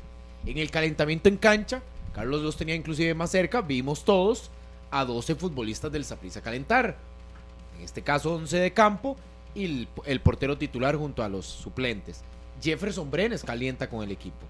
Guzmán se supone que sale bien del calentamiento y es obviamente a los 5 minutos que comienza la dolencia en el partido. Es decir, según Jefferson ya él estaba listo, en palabras de Guzmán, que le había dicho que estuviera atento porque en cualquier momento, de hecho dice puntita de pie, como dicen los futbolistas, que le dijo Guzmán a Jefferson que estuviera para que en caso de que no lograra completar el primer tiempo, pues obviamente se diera la variante. Al final Guzmán sale lesionado y el Saprissa lo reporta ayer con la situación que va a padecer en las próximas semanas y que lo podrían tener fuera de dos a tres semanas si no le hacen la intervención quirúrgica. Este panorama del Saprissa y de previo, lo que a uno le ilustra es que no solo habría jugado lesionado, sino que también la molestia ya venía. No es una lesión nueva, es una lesión que posiblemente haya tenido ahí en cuidado y que ahora le esté pasando la factura en el Deportivo Saprissa. Bueno, como que jugar lesionado no creo, porque una lesión No, le, puede, lesión- le puede no llegar en cualquier momento. Hizo, hizo el calentamiento, no sufrió ningún resentimiento, arrancó el partido hasta el minuto 10 y después vino la molestia. No sabemos si lo golpearon, si le pegaron, no sabemos qué fue lo que pasó, pero si un jugador arranca el juego, normalmente hace el calentamiento, porque si tuviera molestia, no podría arrancar el juego y sería. Ustedes de lunes muy- está defendiendo a Vladimir ¿Cuál? ¿Por qué? y al, y al jugador. ¿Por qué? Es que no es nada malo y no pasa nada decir que Guzmán jugó lesionado el domingo, No, porque eso es lo que sucedió. Es que eso es lo que sucedió.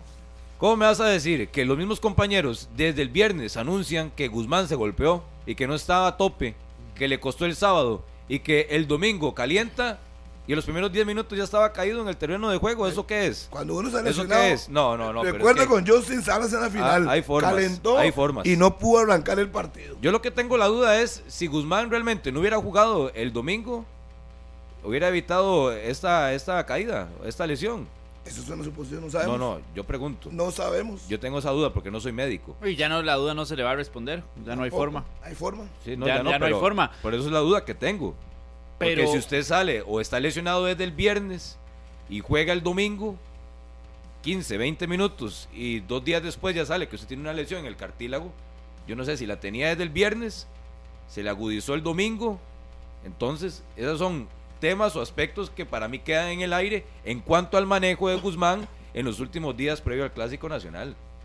es que si hay un departamento médico que cuida cualquier tipo de situación es el del Saprisa. Exacto. Entonces a mí me cuesta mucho pensar que fue que jugó lesionado, lesionado. No, no, no, lesionado jugó. no, pero sí Oh, podía pero tener tuvo, dolencia, pero pudo obvio. tener, no, o más Y el allá de, futbolista sacar eh, obviamente ese orgullo que representa jugar un clásico, pero eso no quita Pero es que, es la que responsabilidad toque, sea porque más de allá, Quesada. más allá de estar eh, lesionado o de tener una dolencia, pudo sentirse al 100%, pudo tener una dolencia un día atrás, no sentirse creo. al 100% y decir, esta dolencia Es que me puede del preocupar y partido puedo usted tener, no lo puedo al 100. recaer. Carlos, en- uno está acostumbrado a ver a. Guzmán y uno y, sabe y que es es- donde, donde que es sucede un hombre de y mil le pasa en cuestión de que va 8 fuerte y minutos de partido. Uno lo observa desde los, desde los primeros minutos y los desplazamientos y corridas de Guzmán no eran los mismos de un futbolista que se entrega al 100% en cancha. Perdón. Y creo que él mismo reconoce Como no eran los mismos. Perdón. Yo en No, los no, 5 no, o no, no eran 8 los minutos que estuvo en cancha, Yo lo sí, tampoco Yo lo, lo vi vi. tan Cinco, perdido fueron en el cinco, partido. Carlos, Por eso, pero cuando no lo vi perdido en el primera par- vez. No lo vi perdido en el partido. Cuando No, sufre, cuando, no cuando, cuando, en una jugada, perdido, cuando, cuando en una jugada el futbolista se resiente y vuelve a ver hacia afuera, ahí es donde tratan de atenderlo e incluso es minuto después que sale a calentar Jefferson Brenes. Ni siquiera cuando Guzmán va saliendo ya Jefferson Brenes pasa a calentar. Entonces la situación fue de instantes y de momentos y tal Eso vez algún otro No, no, movimiento trate de le ver la pudo repetición. generar algo peor. No, no, Tra- trate de ver la repetición Vea y póngale atención minutos, a, sí. a Guzmán. Él, él no estaba haciendo los desplazamientos No. correctos. Estaba Correcto. en una especie como arrastrando un poco su pierna. Póngale Uno, atención. uno lo observa que no está cómodo. Yo lo vi el domingo en la noche. Uno lo observa que no está cómodo. Yo Es también. que yo lo que voy es, trabajo. yo voy a la parte más del futbolista. Si él calienta y siente molestia, baile y se habla de mí, no puedo jugar. Punto. Yo sé, Harry, pero Punto. eso sería el Si panorama él ideal. arranca el partido, Ese es en el mundo suyo. Ese es el panorama ¿Por qué ideal, el Harry. mío? En el mundo porque suyo. El ¿Por jugador, qué? porque el jugador quiere jugar siempre, Harry. Y porque sabe que se Y, y el jugador no tiene responsabilidad, Ah, Daniel. total, pensando en el total. partido que es, en el clásico Total, que se está disputando, Vea la eh, situación el de. Waston. Waston el está disputando es el Vladimir liderato. Quesada. Vea la situación de Waston. Lo que se dice. Venía con molestias de la Copa Oro. ¿Y cuándo jugó? Jugó en la Recopa, ¿es? En la Recopa, sí, en contra, la Supercopa entró de variante. co- contra Cartaginés, ¿Y me por qué jugó? De, por decisión técnica. Ok, pero venía un Se golpe sentía desde bien. la Copa Oro. Entonces, también cómo me explica que el Saprissa recibe a un jugador que no viene al 100 de la Copa Oro y lo pone a jugar. ¿Y cómo me explica que hay un jugador previo a un clásico que se lesiona o se golpea el viernes y juega el domingo? ¿Ustedes cómo Ey, es explican que- esos casos? eh, es que no, no entiendo. ¿cómo no- cómo no- cómo no me lo explico? equipo se lo explico de la parte médica, pero no puedes poner a jugar a jugadores, a futbolistas que viene. Watson de la Copa Oro lesionado, juega la Recopa y la Supercopa. Guzmán lesionado el viernes, juega el domingo. ¿Y cuánto se perdió Watson después? Vea, ¿Cuánto se va a perder Guzmán yo, yo después? se lo, yo se lo explico de una forma Sí. muy simple y se lo explico con dos, con dos situaciones. La primera, la responsabilidad del departamento futbolista. médico del Deportivo Saprissa, que ayer habló Esteban Campos, lo hemos ido a entrevistar en múltiples ocasiones y todo el sistema que manejan para evitar cualquier tipo de recaídas y cualquier tipo de eh, lesiones que puedan ser más graves de lo que ya son es perfecto en el Saprissa. Bueno, Pero perfecto o es muy bueno aquí que él mismo eh, o es que muy bueno que asumen eh, el manejo sí. y Sí, es además está la es así. responsabilidad del el futbolista, futbolista, claro. del jugador en decir sí me siento Sí. bien, puedo ser parte de. Entonces, si en la responsabilidad del departamento médico dicen sí está para jugar, puede jugar porque no se le ha detectado algo Nah. que lo pueda sacar por completo, Serrano, entonces va número uno y número dos, el jugador dice, sí, me siento bien, estoy bien, No va. Ajá, Entonces, va. ¿qué, qué es lo que el técnico Esa es la tiene? Tiene dos pruebas, usted. tiene dos Pero- pruebas para decir sí puede Sí, jugar. pero recuerde. Y yo estoy seguro que Y me así parece fue. como si fuera ayer. El mismo médico lo dice acá en 120, 120 minutos. minutos, sí. Si hoy fuera la final, Waston juega. Así es. Porque a veces hay que tomar riesgos. Lo dice. riesgos. Claro. Entonces, si él toma riesgos o toman riesgos como médicos del Saprisa, ¿cómo, va- ¿cómo van a jugarse el chance de esa forma? Repito, ¿cuánto se perdió Waston después de haber jugado la Recopa? ¿Cuántos partidos? Que siempre era el tema. ¿Estará Waston? ¿Regresa Waston? ¿Qué pasa con Waston? ¿La rodilla Waston? O, o no me acuerdo cuál era la, la dolencia. Hasta que apareció 15 o 22 días después. Ahora, ¿qué va a pasar con Guzmán? Entonces, ¿es tan necesario o es realmente algo positivo que asuman riesgos en un momento de la temporada donde no se está jugando absolutamente nada para golpear a futbolistas o futbolistas que puede ser no se recuperen bien para el momento justo de la temporada? Para mí, es lo que voy. responsabilidad, yo le digo claramente, usted va del médico, le- usted, usted ha mejengueado, no puedo jugar hoy porque si me meto cinco minutos va a ser peor. Y usted dice, doctor, doctor, que me siento mal, no puedo. Y no lo ponen. Y le cambio la Punto. No, no, y es que la Le- medicina o en, o en ese tema de- y en esa toma de decisiones, creo que no son decisiones ni siquiera subjetivas o decisiones, son decisiones que se toman a partir de datos, a partir de estudios, a partir de análisis. Sí, pero y no es solo me siento bien o me siento mal. no, pero el Y- y, panorama yo creo que el vale es un equipo que tiene Carlos, todas las condiciones para realizarle todo. Por eso, y por eso se aplican todos los análisis y todos los Son estudios. deportistas, el análisis Claro. y el estudio puede salir para que juegue. De ahí por Pero eso, si el entonces tiene que puede jugar y si el No, futbolista dice que se siente bien, Por eso le digo. De ahí. ese valor Puede humano, jugar. Jugó. ese valor Puede humano jugar. al final se le achaca Entonces, hoy venir a achacarle jugó. a Vladimir No. Kelviesgo, dice, si, si tiene las dos vertientes que le dicen, está, Cuando Sí, se pero le ese está, sí ¿qué va a que decir- ¿Cómo Cuando va a se ser? le pregunta a Vladimir a quién manda, que le preguntemos. Y el doctor. Al doctor. por eso, ¿y por qué? ¿Y por qué no dice? por- no, no, no, si pero- él toma las decisiones en el Saprissa, ¿por qué no dice? Yo tomé la decisión. ¿Por No, qué se le manda al doctor? A mí no- ¿Por qué A se le manda al no, doctor? Pero él no lo dice ¿Por qué eso. se le manda al No doctor? asume A la responsabilidad. Por- Disculpe. Ay, Usted Si- lo escuchó asumir si la doctor- responsabilidad. No. Si el doctor le dice a Vladimir, no es recomendable que juegue. Si el doctor le dice, no es recomendable que juegue y lo pone, es responsabilidad de Vladimir. En eso soy clarísimo. Pero si el doctor no le dice nada, para él, es la figura de su equipo. El técnico, en ese caso, de Saprissa es Vladimir.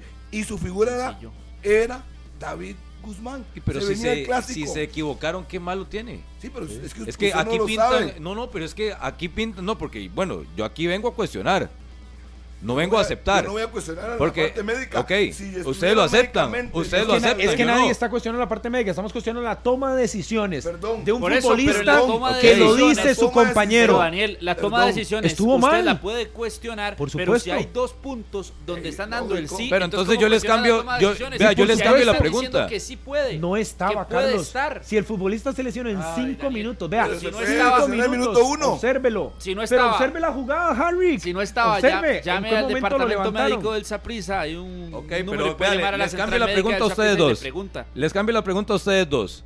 En la Recopa, ¿era necesario arriesgar a Waston? En la Recopa, ¿era necesario arriesgar a Waston? Kendall Watson le dijo al técnico que no podía jugar, que tenía una molestia. Se lo dijo. Pero es El que doctor eh, Harry, que dice, entienda, no puede. entienda, el futbolista no es el jefe. Perdón, el futbolista si no es el jefe. dice, no lo Entienda, para Yo eso hay el jugador. jerarquías, para eso el hay jugador. jerarquías. Yo soy el jugador.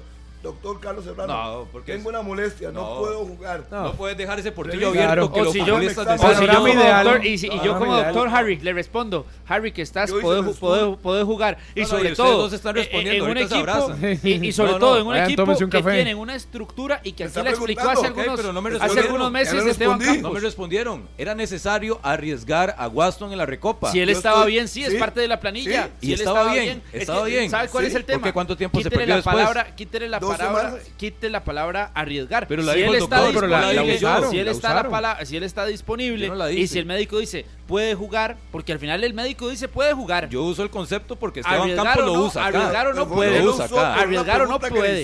Él puede, pero pero. Si fuera una final, Y es fue la claro, pregunta. y es claro, Si fuera una final, es claro. ¿usted lo, lo arriesgaría? Y él dijo que sí. Bueno, Si no me contestaron esa. Voy. Primera vuelta del Campeonato Nacional, jornada 7. Ya le dije que sí. Es necesario arriesgar a David Guzmán. Es un David- clásico. de la jornada Guzmán 7. era, o De la jornada 7. Hasta la jornada 6, Ah. David Guzmán era la figura del Saprissa. No tenés a Mariano Torres a Mariano. ahora, ¿ustedes creen que el Saprissa se va a apresurar con Mariano? No debe. Tomando en cuenta lo que pasó con Waston y con Guzmán, ¿ustedes creen que van a poner a Mariano en cancha en dos semanas, a como dice el doctor? Ya lo dijo. Uy, no. Si ya el doctor No. usted puede ir a la cancha. Se lo garantizo está, que no. Vladimir lo va a poner. Se lo garantizo que no. No sé, aquí están queriendo ser médicos. sí, No, no, no, y- nadie- y- y nadie quiere queriendo ser ser médico. médicos No, no, porque el que, el que sabe y el que toma las decisiones es uno que tiene todos los estudios a mano, que puede realizar todos los yo análisis los y además tiene Sí, una es conversación que yo directa con el jugador. Sí, lo está bien, Aquí Carlos. no podemos venir a tratar de ser médicos. No, no, Carlos, pero responsabilidad. Carlos, Carlos, suave, un Yo me momentito. voy por los hechos. No intente Yo poner, no, no, no, y no intente poner ese tema porque después puede meter en problemas. Aquí nadie está queriendo ser médico, primero que todo, que quede claro. Aquí nadie Ay, está no jugando de venga a doctor. jugar de catedrático, no, no, no, Murillo, no catedrático, tampoco. No Carlos. a jugar de es que catedrático es, con es sus muy desaforado de su parte que poner ese, diciendo- poner ese no, tema. Desaforado de su No, parte, es perdón, muy- Murillo, no, es es venir a decir que había una que en el- situación que el mismo médico dice que no. Sí. O venir a poner una situación que el mismo técnico Carlos, ¿cuáles, envía al médico. ¿cuáles son los hechos? Y a yo, decir que yo no. conociendo O- a o Esteban. Campos, lo profesional que es, si Nadie David. Guzmán médicamente no estaba para el clásico, no lo iba a autorizar a jugar. claros. Le hizo los exámenes y determinó que podía jugar. Entonces, usted está desacreditando las palabras de Jefferson. Brenes que fue su el compañero. doctor, el doctor, Ok. yo voy a irme más arriba. El doctor David Guzmán le puede haber dicho, esté preparado, cualquier cosa puede pasar. Y Ok, eso es no, no, está bien, si Pero ustedes yo voy a ir al jugadores, médico, el está que bien. realmente dice el doctor puede jugar. Soy tan seguro, porque lo conozco, lo profesional que es, que si Guzmán no podría jugar, no lo iba a Es que sabe autorizar. que ese es el asunto, Harry, que si fuera un departamento médico que está pendiente de los jugadores cada tres días y que pero está con ellos a diario. Es uno de los departamentos más serios a nivel de medicina del fútbol costarricense y del deporte Está costarricense. en FIFA Y, también. y- está en FIFA y tiene todas las condiciones Ajá. para que nos el vengan enfoque, hoy a vender. el enfoque. que- que Pero no. vea, periodísticamente, No, Estefan se increíble. hizo la tarea y averiguó con doctores, que son los que conocen el caso, y le ampliaron sobre la lesión que tiene David Guzmán. Ojo con lo que le dijeron. Estefan, buenos días, acá en 120 minutos. Hola Daniel, ¿qué tal? Buenos días, el saludo para todos. Placer, como siempre, estar por acá.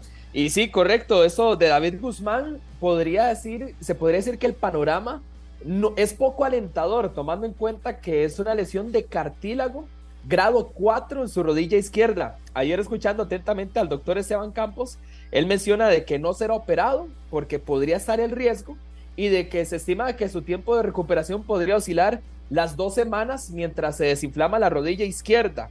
O sea, podríamos decir que el panorama no es tan complicado, pero consultando también a otros doctores como lo es don Willy Galvez por su experiencia, por su trayectoria en este tipo de lesiones, él nos dice que este tipo de circunstancias podrían ser altamente quirúrgicas. Ahorita lo que dice el doctor Esteban Campos, y obviamente le tenemos que creer porque es el médico del Deportivo Saprissa, es que de no va a ser operado, pero por el tipo de grado, si fuera un grado 1 o 2, podría tener tal vez un 100% de que no se ha operado, pero al ser grado 4 hay mucha posibilidad siempre y cuando tenga una mejor recuperación. Ahora bien, me decía el doctor Willy Galvez explicando también un poco este tipo de panoramas, que hay tratamientos conservadores para este tipo de lesiones, pero al tratarse de un atleta de alto rendimiento, el porcentaje de éxito es muy bajo y por eso siempre termina siendo una lesión quirúrgica. Cuando pasan este tipo de lesiones, al ser el lesión de cartílago grado 4, mencionaba el doctor Galvez, que por lo general su tiempo de recuperación puede oscilar de uno o hasta los tres meses. Entonces, aquí el panorama, viendo lo de David Guzmán, es que en Saprisa van a esperar dos semanas mientras se desinflama y a partir de eso determinar si se opera, si no se opera, si mantienen la postura de que no se va a operar o ver cuánto tiempo más va a necesitar para que ya David Guzmán pueda estar al 100%. Y hay otro lesionado, compañeros y amigos de 120 minutos que lo confirman desde Honduras. Precisamente eh, estamos hablando de Michael Chirinos. Se estima de que llega lesionado a la concentración Catracha después del Clásico Nacional. Llegó con sobrecarga muscular. Le dieron un chance para determinar si podría estar o no para estos compromisos que va a tener Honduras contra Jamaica y Granada.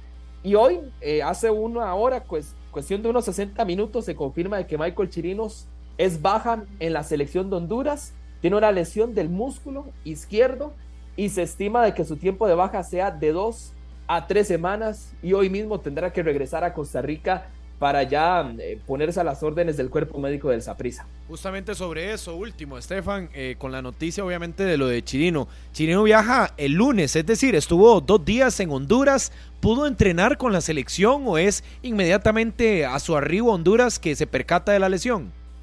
De acuerdo a lo que estoy leyendo acá de medios hondureños y conversando también por acá con el colega Carlos Castellanos de Diario 10, lo que indica es que él cumplió las 48 horas del mecanismo lesional. Eso es decir, que los doctores de Honduras de la selección lo ponen a prueba para determinar si puede practicar al 100%, si puede cumplir con los entrenamientos con el resto del grupo. Sin embargo, fue negativo. La respuesta de Chirinos fue negativa y no pudo completar los entrenamientos y por esa misma razón desistieron de contar con Michael Chirinos para esos compromisos de la selección de Honduras.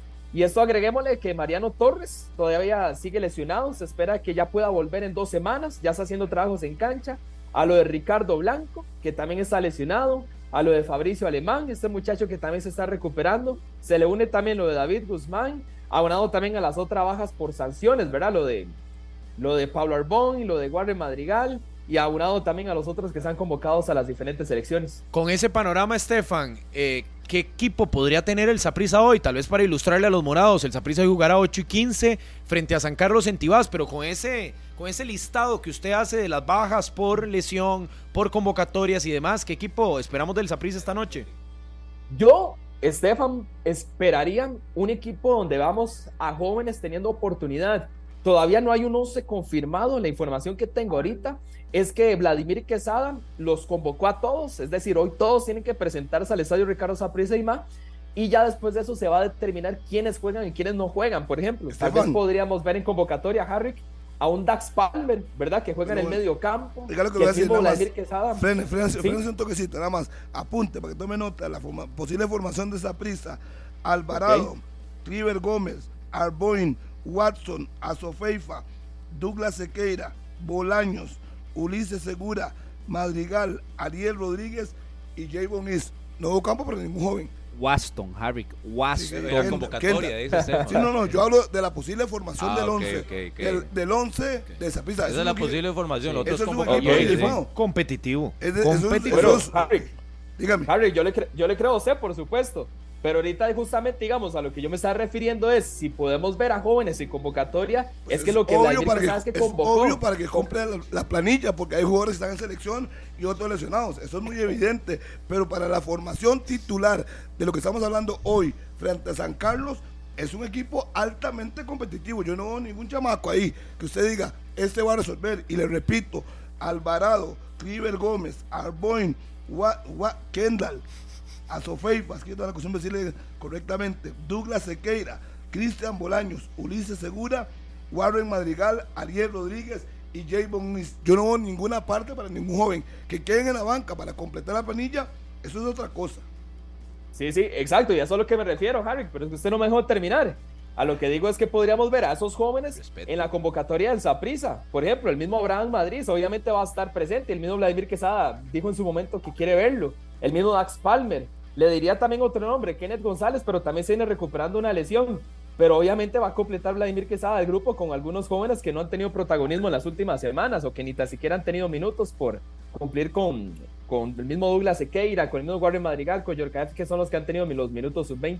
Sí, pero hoy ocupa ganar para clasificar a la semifinal de la Copa, del torneo de Copa. Va a tener que utilizar lo mejor que tiene. No, y viene de En una la- derrota, además Y en la banca ganar. tendrá que poner lo que tenga que completar la planilla, pero decir que va a jugar con jóvenes, yo no creo. O sea, Vladimir no se va a jugar ese chance.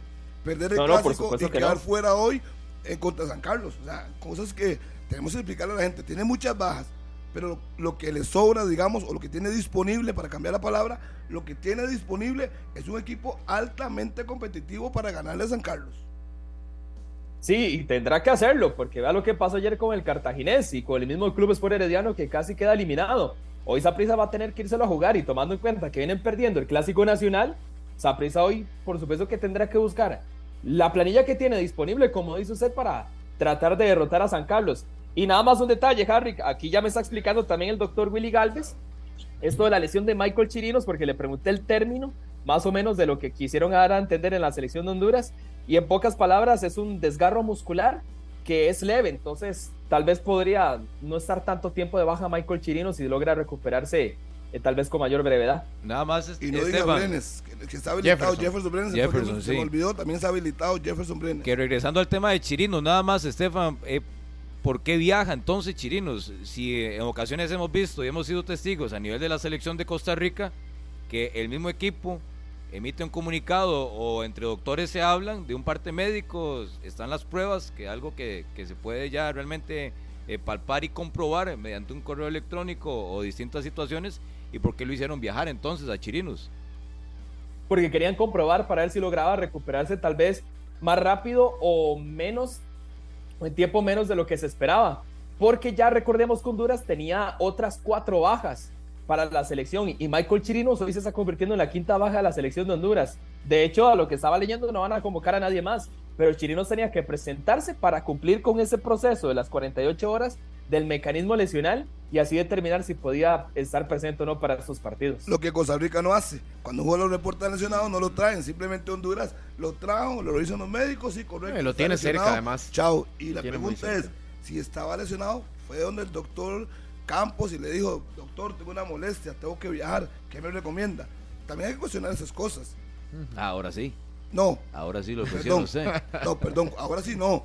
Va para su selección. Pero doctor, el- tengo una molestia. No, pero el Saprissa y en cuidando. Guzmán, y en Guzmán, si el, el doc- Guzmán fue donde el doctor. Sí, sí, yo entiendo lo que dice el reglamento, pero el Saprissa cuidando a su ficha, también debe defender hasta donde pueda que no viaje. Vuelvo Porque repito. eh, ellos comprueban la lesión, entonces ¿para qué van a hacer viajar al futbolista si ya sabe que va a pasar lo que Así lo- va a ser el mismo dictamen, el mismo parte médico? Así lo determina FIFA. Tiene que ir. Sí, Costa Rica sí, no sí. lo hace. Honduras sí lo hace para comprobar que es que no lo quieren prestar. Punto. Fue a pasear Honduras. Ahí fue. Fue y cumplió reglamentariamente lo que le toca. Tampoco fue un viaje de 10 horas. Decisiones de federación. Tampoco fueron Sí, 10 estuvo horas. de lunes y hoy tendrá que regresar. Gracias, Estefan, por este reporte del Saprisa que tendrá acción el día de hoy, 8 y 15 de la noche en Tibás y supongo que entradas también bastante accesibles. El Saprisa que jugará hoy miércoles y el próximo sábado en casa, en Tibás. Contra su equipo, precisamente, Murillo, contra Liberia el sábado. Así Ojalá es. puedes estar ahí presente. Estefan, Así ¿puedes es, repetir lo que es. está diciendo otra vez? ¿El equipo de Murillo es el Municipal Liberia o no? Nah, pues, No. Perfecto, Estefan. ¿Cómo no? Así es, así es. Está Usted equivocado. Por sí. cierto, Murillo, me acaban aquí de. de- Gracias, Estefan, para despedirlo. Estefan. Gracias. Hasta luego, buen día. Gracias. Me acaba de escribir Carlos Chinchilla que hoy está Daniel Colindres en la convocatoria de Liberia. ¿Sí va a estar? Sí. Bueno, eh, veremos. El futbolista, Sol. El futbolista da un panorama un poco más. 19 para hoy. Sí entró al final. Es que tiene que dar lo mejor que tiene. Tiene que meter lo mejor. Él lo veía- lo veía no difícil, Pero es que. Murillo nos dijo que no. Sol no, es Sur, que yo lo 3 veo mil que no. colones hoy, Yo lo veo 3 mil no. colones la entrada más barata y 40 mil en el Club Morado. Entradas a la venta en saprisa.com Para hoy. para hoy. Está barato. Noche en Tibás. Que Que hoy juega la liga y juega Saprissa. Sí, que para los que preguntan por Alajuelense, la situación de Mengíbar todavía, primero no está todavía el permiso de trabajo, es lo que está trabajando Alajuelense y además está con la selección de El Salvador. Sí, la- Entonces no está tampoco en, en planes para esta noche ni tampoco para los otros dos partidos por campeonato nacional. La liga y Saprissa con el mismo aporte en cuanto a número de futbolistas a selección nacional de Costa Rica y obviamente algunas que se van desintegrando, lo de Mengíbar a El Salvador, lo de López a la selección de Honduras y en el caso del Saprissa que ya escuchábamos lo de Chirino que fue a Honduras, aunque tendrá que regresar y lo de Fidel Escobar que fue a Panamá también para lo que son fogueos. ¿Quién más me falta en el Saprissa? No, El que no, no- estaba. Paradela sí. Paradela sí. Paradela sí salió a convocatoria con el que no Cuba, recibió en Panamá fue Góndola. el Góndola, Ajá. no está en la convocatoria. pero de la liga eh, son esos, los cinco seleccionados. y en la Liga Deportiva Alajuelense también Juan Luis Pérez le faltó, no lo Seis, mencionó. correcto. Juan Luis Están Pérez. casi parejos entre. Saprissa y la liga en cuanto a convocatorias generales. Sí, sí, sí, que Seis por cierto la liga se dio a préstamo, ayer lo, lo daba a conocer Andrea Aguilar en Deporte de Repretel a Brian Samir Félix a Fútbol Consultants en la segunda Que se división. estaba recuperando de que se lesión. estaba recuperando. Hoy ahí vi algunas imágenes de las fotografías de Consultants y está también eh, a préstamo entonces nuevamente en el fútbol de la segunda categoría Brian Samir Félix. Sí, así nos dan el contacto antes de que tenga que entrar a su reunión. Así es que Julián ahí nada más ve el teléfono un toquecito para poder hacer el contacto y conocer ya eh, la situación de lo que fue ya la reunión, primera reunión del comité ejecutivo de la Federación Costarricense de Fútbol, porque en escasos minutos tendrá doña Silvia que conectarse con la Cámara de Transportistas, entonces no nos Harry, y antes de eso, quiero invitarlos porque Repretel está con la CELI, por eso los invito este 8 de septiembre a partir de las 12.30 de la tarde por Repretel Canal 6 para que no te perdas el partido ante Arabia Saudita, Arabia Saudita, Costa Rica, en una transmisión especial de Deportes Repretel y Deportes Monumental para que nos acompañen próximo viernes. La CEL está en Repretel y en Monumental, así que es semana especial de CELI, por eso vamos a hablar de la selección de Costa Rica. Correcto, hablando de la selección, el nuevo comité ejecutivo tomó ya posesión. Primera reunión será doña Silvia Bolaños, quien es la vocera del comité ejecutivo, y nos va a contar sobre la primera reunión, los alcances que se ha definido y sobre todo un tema, doña Silvia, la comisión de arbitraje, cómo marcha ese tema. Ya hay candidatos para poner una comisión. Buenos días, aquí en 120 minutos. Buenos días, un saludo a todos, muchísimas gracias. Sí, efectivamente el día de ayer ya fuimos formalmente juramentados como el nuevo comité ejecutivo de la Federación Costarricense de Fútbol. Fue una sesión bastante extensa, pero pues eh, tuvimos que abarcar eh, los temas de mayor interés en este momento. Por supuesto que estamos enfocados en, en el tema de la selección nacional. Primero vamos a hacerle frente a estos dos fogueos y esperando también eh, las propuestas que haga el gerente deportivo para hacer el análisis de los currículos respectivos y poder definir eventualmente quién será el nuevo seleccionador tanto de la selección mayor como de la selección femenina, que recordemos que a partir del próximo 25 de septiembre tiene la eliminación de la Copa de Oro femenina también. Entonces, eh, estamos tratando de avanzar con este tema, donde hemos encargado a don Claudio Vivas para que haga las propuestas correspondientes. También estuvimos conversando sobre el tema de la comisión de arbitraje, hicimos un análisis general de todas las comisiones, de la conformación de las comisiones, tanto permanentes como las comisiones especiales. Eh, aquí lo importante es que se pueda revisar cómo está la conformación de estas comisiones. No queremos que sean nombramientos que se vuelvan perennes en la federación, sino por el contrario, estar refrescando la integración de estas comisiones y sobre todo de mucho interés para el Comité Ejecutivo en este momento el tema de la Comisión de Arbitraje. En ese sentido, pues no vamos a, adelantar criterio, pero sí decirles que ya estamos en negociaciones para contratar una persona que va a venir a hacerse cargo de la Comisión de Arbitraje, que va a entrar en un proceso de eh, reestructuración total del tema del arbitraje en Costa Rica, que creemos que es un, es un paso muy positivo que estamos dando en inicio de las acciones del Comité Ejecutivo. Eh, doña Silvia, buenos días. Entonces, le entiendo que ya eh, tienen a la persona definida y que están negociando con él. Sí, efectivamente, eh, hay, hay una opción que se maneja muy fuerte, que es una persona que ya ha tenido experiencia a nivel latinoamericano en este tipo de temas y que podría este, estarse haciendo cargo a partir del 1 de octubre, pero es un proceso que en este momento todavía está en negociación. Una vez que ya hayamos amarrado la negociación y estemos en buenos términos, pues ya lo, lo daremos a conocer. ¿Es costarricense o extranjero?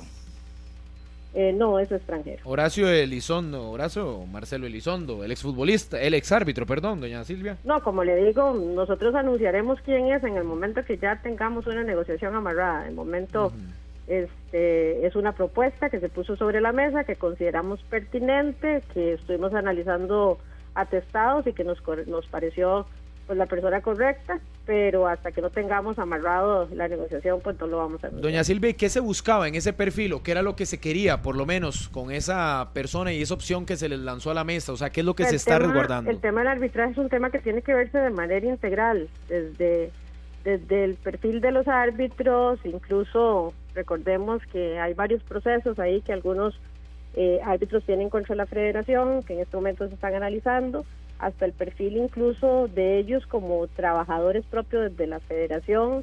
Eh, tiene que hacerse un análisis integral de cómo tiene que reestructurarse organizativamente todo el tema de la comisión de arbitraje, que sea una persona que tenga experiencia, que ya haya vivido este mismo proceso en otros países y eso precisamente es lo que encontramos eh, con la persona en quien se está pensando.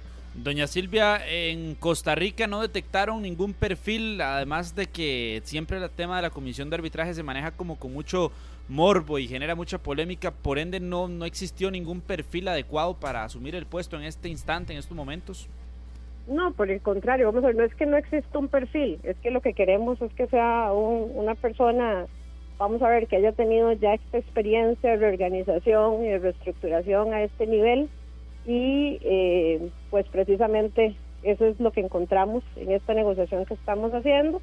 Eh, creemos que más bien nuestros árbitros pueden sumarse de manera muy positiva y lo que estamos buscando es un líder, una persona que lidere este proceso y, y precisamente es lo que vamos a tratar de hacer con él.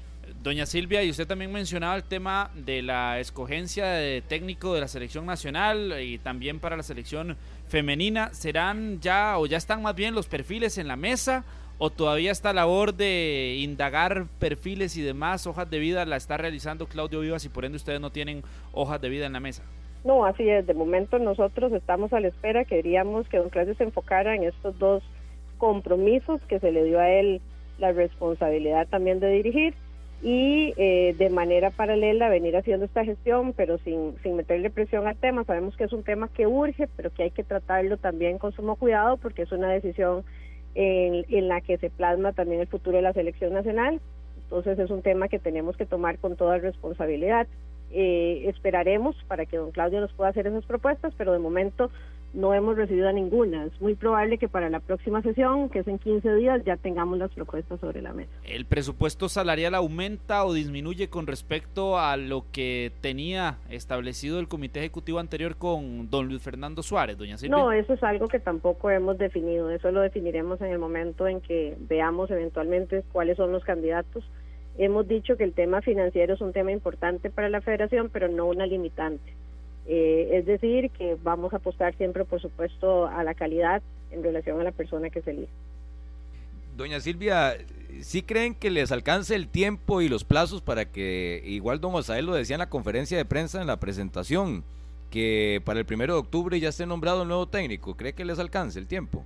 Sí, precisamente por eso les decía que en la próxima sesión de comisión, si es un punto que está en agenda, eh, poder conocer ya eh, cuáles son las propuestas que tenemos. Y yo creo que sí, para el primero de octubre, tal como lo indicaba don Osael, ya podríamos tener claridad de quién sería la persona que se estaría haciendo cargo de la selección nacional. Como les digo, es un tema en el que tenemos urgencia para resolver, pero tenemos que hacerlo con el debido cuidado también por lo que representa para la selección y por los compromisos a futuro.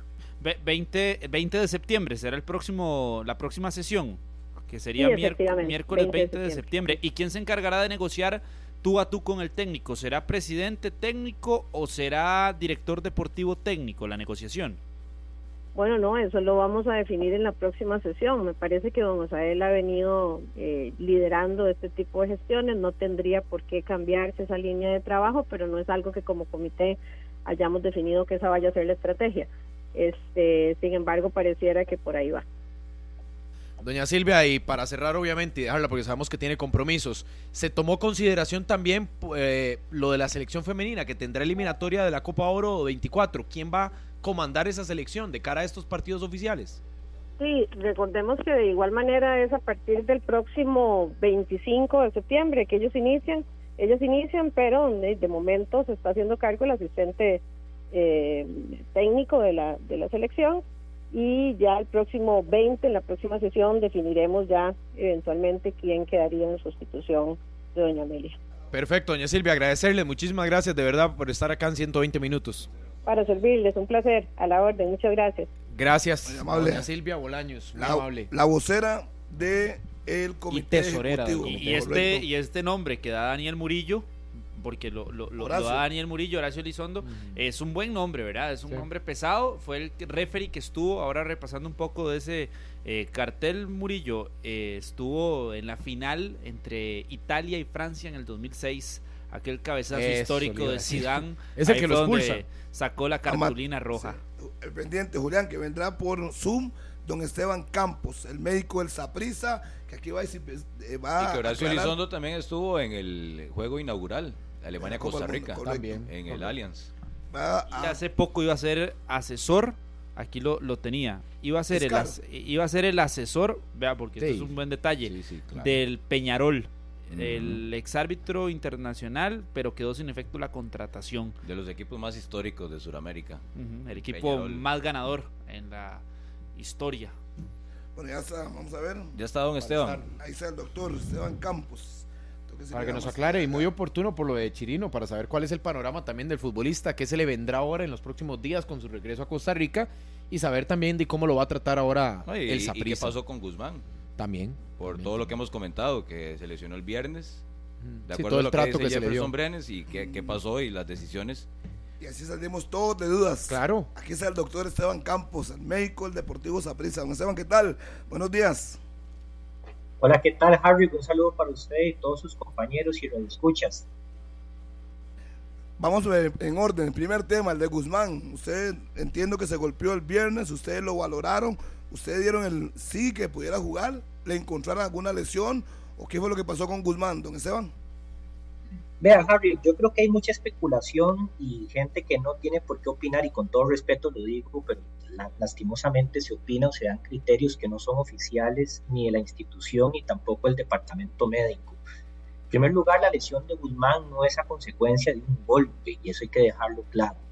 Guzmán ya tiene un antecedente, una lesión de cartílago en su rodilla. Lastimosamente, el día del partido, en el calentamiento, sintió una molestia, pero él se sentía en condiciones de continuar.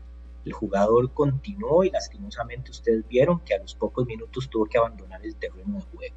¿Ok? Este, así que esto no es a consecuencia de ningún golpe que se llevó, ni que se o, que presentó en el entrenamiento, esto no ha sido eh, de esa forma. lastimosamente se reactiva una lesión condral, donde él hace una aceleración y desaceleración forzada, el cartílago de la rótula choca contra el cartílago del fémur y produce una lesión, pero es por el mecanismo de arranque que tiene el jugador en el terreno de juego. Así que eso es importante dejarlo claro. Eh, doctor, buenos días. Y bueno, parte del tema de lo que conversábamos se desprende de las declaraciones de Jefferson Brenes, que incluso él menciona que desde el viernes se da una situación con Guzmán, que incluso el sábado Guzmán le avisa a Jefferson que esté listo. Jefferson calienta con el equipo titular en la gramilla del Morera Soto y luego en 10, 15 minutos, que fue lo que estuvo en el terreno de juego David Guzmán. Entonces no es, no es una situación que, que se presentó el viernes antes del clásico, ¿o sí? Vea, por lo menos lo que yo le puedo decir es, si Guzmán habló algo con su compañero, lo habló entre ellos, pero no fue algo que haya conversado ni con el departamento médico ni con el cuerpo técnico. O ya si lo habló directamente, bueno, será una situación entre ellos, pero yo creo que Dave Guzmán es un jugador de mucha experiencia, es uno de los líderes del equipo y yo creo que, bueno, si él en algún momento lo dijo, posiblemente alguna sensación tenía, Usted sabe que al final los jugadores quieren siempre estar en los partidos, quieren siempre estar en un clásico, no quieren dejar a sus compañeros.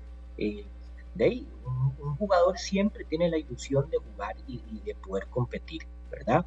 Pero yo creo que también viene ahí la, la, la, inteligencia emocional de muchas veces decir, bueno, me está molestando algo, voy a darle la oportunidad a un compañero o, quiero advertir para preparar, pero en ningún momento hubo el reporte de alguna molestia como para que involucrara dejarlo fuera de la participación.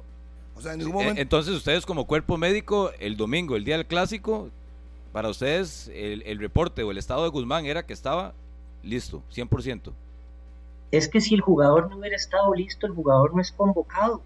Un tema es cuando uno como departamento médico tiene un diagnóstico concreto por una molestia específica de un jugador y uno toma la decisión de dejarlo fuera, y otra cosa es que el jugador experimenta algún tipo de molestia que considera no deba reportar o que considera la pueda llevar adelante y después la molestia lastimosamente puede incrementarse. Entonces, eso es importante porque si el jugador considera que tiene una molestia tal que me permite continuar, posiblemente no te la va a decir. Diferente es si ya el jugador reporta como tal una molestia, tiene un padecimiento médico, se le hacen estudios, tenemos un diagnóstico concreto y ya nosotros vamos a decir el jugador no está en condiciones de competir o damos una recomendación, ¿verdad? Pero no fue el caso de Guzmán que se dio. El domingo él, él fue el sábado a la convocatoria, él estuvo el domingo en el partido porque un momento eh, hubo un diagnóstico médico tal que lo dejara él fuera de la competición. Doctor, yo decía ahora que yo lo conozco a usted, considero que es una persona muy seria, que si a usted le hubieran dicho que Guzmán no está en condiciones, le hace exámenes y dice no puede y le informa a Vladimir. O sea, Vladimir tenía claro, igual que usted, que él estaba en condiciones de jugar. Eh, Harry, yo te agradezco mucho por, por, por el, respaldo, pero eh, a, mí, a mí veces me deja un sinsabor cuando creen que un departamento médico es algo improvisado. Yo creo que un departamento médico como ISAPRISA, donde hay una jefatura de servicios médicos, donde hay una comisión médica por sus especialistas, donde tenemos un médico team physician, un médico de equipo de disponibilidad completa, como ustedes lo han visto con el doctor Soto, donde tenemos biomecánicos, adaptadores, preparadores físicos, me parece que hay veces se hacen comentarios que no deberían ser porque da la impresión que creen que es un servicio de novatos cuando tenemos más de 23 años de estar en medicina deportiva, donde copiamos modelos a nivel internacional. Aquí en Costa Rica, en el Deportivo Saprissa, igual que en el Real Madrid, que en el Barcelona, que en la selección de Argentina, que en cualquier lugar sucederán estas situaciones, porque no vamos a tener nunca respuestas absolutas sobre que un jugador tenga una molestia, sobre algo que el jugador no te reportó, sobre una lesión que creíste que tal vez podía ser menos y después fue más. O sea, esto es fútbol, esto es deporte y esto lo enfrentamos en el día a día. Por supuesto que cuando un área médica tiene un diagnóstico que sabe que puede comprometer la integridad física de un jugador, inmediatamente se recomendará que el jugador esté fuera de competencia, ¿verdad? Y yo creo que eso tiene que prevalecer ante cualquier cosa. En el Deportivo Saprissa jamás pondremos a un jugador a competir si creemos que una lesión se va a incrementar. o jamás lo pondremos a competir si sabemos que su salud está en riesgo. Pero ustedes también tienen que entender, y los que nos escuchan tienen que entender, que muchas veces los jugadores tienen molestias que a pesar de las molestias con eso compiten, porque es imposible, eso que ustedes dicen, está al 100%. Vaya mañana a la maratón de Boston y le pregunto a ustedes a los que van a competir si están al 100% fuera de molestias. Se van a dar cuenta que tienen alguna sobrecarga muscular, que les duele el talón, que les duele la rodilla, pero a pesar de eso hacen la maratón, porque son molestias que no involucran una lesión estructural que vaya a poner en riesgo la integridad física del atleta. Doctor, buenos días. La situación de Chirinos también, ¿cómo está? ¿Cuál fue la, situación y la realidad para él? Si viajó ya con una, con una situación de, lesión o, cómo ha sido este panorama para el jugador hondureño. Sí, mira, con Chirinos, bueno, él viajó a la convocatoria con el equipo eh, de Honduras. Eh, el cuerpo médico lo, revisó como siempre cuando, cuando los jugadores se presentan a la convocatoria de selección y aparentemente ayer en el entrenamiento que tuvieron, eh, tuvo una molestia, le hicieron una resonancia magnética y aparentemente hay una lesión muscular eh, que se trata de un desgarro. Estamos aún a la espera de los resultados este, completos que se nos van a enviar, el resultado de la resonancia magnética. lo están dejando fuera de la convocatoria. Eh, se conversó con el médico de la selección y se va a autorizar que el jugador regrese a Costa Rica para continuar la, recuperación en virtud que no está en condiciones de poder eh, competir con la selección de Honduras.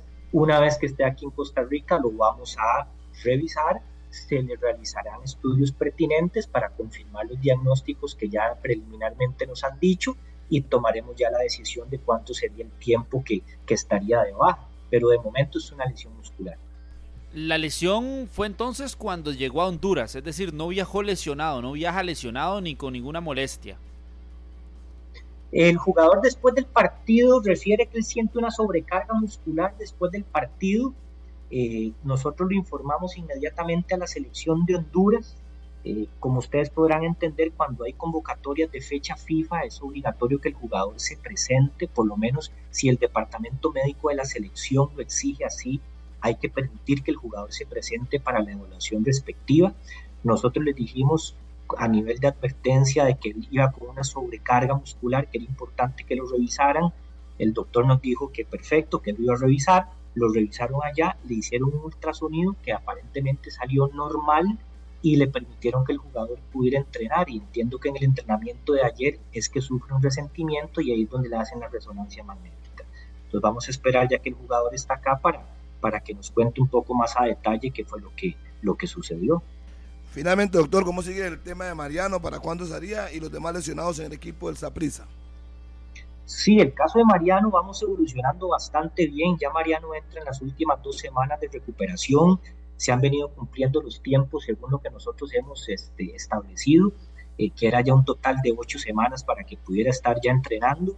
Eh, las pruebas que se le siguen haciendo siguen siendo bastante satisfactorias, un tobillo bastante estable, sin dolor, sin inflamación Así que bueno, seguimos en el día a día incrementando cargas y nosotros creemos que ya en las próximas dos semanas Mariano va a estar entrenando con el equipo, que es algo muy satisfactorio. Ricardo sigue su proceso de recuperación de cirugía, sabemos que el periodo de él es un poco más largo, pero vamos evolucionando según los tiempos establecidos. Perfecto, doctor, agradecido con usted como siempre. Muy amable, por aclarar todas las especulaciones que andan por todos lados. Necesario. Necesario, claro.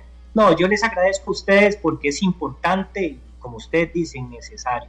Porque, el, vean, la medicina deportiva, el fútbol involucra muchos factores, muchos factores. No solamente es el criterio médico, es el criterio del técnico, es el criterio del preparador físico, el mismo jugador. ¿Cuántas veces un jugador, aún que tiene una molestia, le dice, no, no, yo estoy, yo estoy, yo quiero estar? Mire, si usted le preguntan a cuántos jugadores han jugado una final con un esguince de tobillo, con un desgarrito pequeño, con una molestia en la rodilla, ustedes se darán cuenta que es montones de casos, ¿verdad? Es, es, deporte, es parte de, y, y, nuestra responsabilidad siempre es tratar de asesorar de la mejor forma al cuerpo técnico y a los jugadores para darle las mejores condiciones y que compitan. Ojalá sí al 100%, pero bueno, no, no siempre tenemos un parámetro objetivo para determinar ese 100%. Pero yo les agradezco siempre eh, de que ustedes informen bien a la gente y, tengan un panorama claro de la situación. Doctor, por cierto, nos quedamos a la espera de la comisión médica, ¿verdad? Nos la prometieron en mayo en una FUT, después del reportaje que habíamos trabajado en Deportes de Repretel. yo también sigo esperando. sí, e, eso es indudable. Eh, eso es un tema que yo he hecho mucho hincapié. Miren, con toda la humildad del caso, yo siempre les digo que lo que uno adquiere de conocimiento a nivel internacional tiene que trasladarlo. Sería de mucho egoísmo que las personas adquieran el conocimiento y no lo trasladen para que otros aprendan. Y yo creo que yo en los últimos 10 años he venido trabajando de la mano de FIFA, conociendo los protocolos de FIFA, lo que se instaura no solamente en FIFA, sino en UEFA, en Conmebol, en MLS. Y yo creo que hay muchas cosas dignas de copiar, que nuestro fútbol tiene que crecer. Y en el área médica no puede ser una excepción. Todos los equipos deberían irse homologando poco a poco a lo que son estándares internacionales de lo que es un departamento médico, un departamento físico, un departamento de rehabilitación. Y uno está muy sediento de compartir ese conocimiento, igual como el tema del dopaje, que todavía sigue siendo algo muy precario en el país. Pero bueno, nosotros necesitamos, y uno como médico necesita que haya tierra fértil en las organizaciones para querer desarrollar eso. Yo he estado muy motivado con el tema de la comisión médica. Te tengo que confesar, no ha avanzado con toda la rapidez que uno quisiera. Eh, y bueno, ojalá que, que se pongan barbas en remojo, ¿verdad? Porque yo creo que hay mucho que hacer. Gracias al doctor Esteban Campos, gracias doctor, médico del Deportivo Saprissa, jefe del Departamento Médico y del Centro Médico Saprissa, que está ahí ubicado en el estadio Tibaseño. 10 con 48, Harry Fandeli lanza la nueva línea de abrasivos en corte y desbaste grano cerámico. Mayor poder de corte, alta productividad de venta en las mejores ferreterías. Fandeli, 10 con 48 minutos de la mañana. Es 6 de septiembre, ya regresamos en 120 minutos.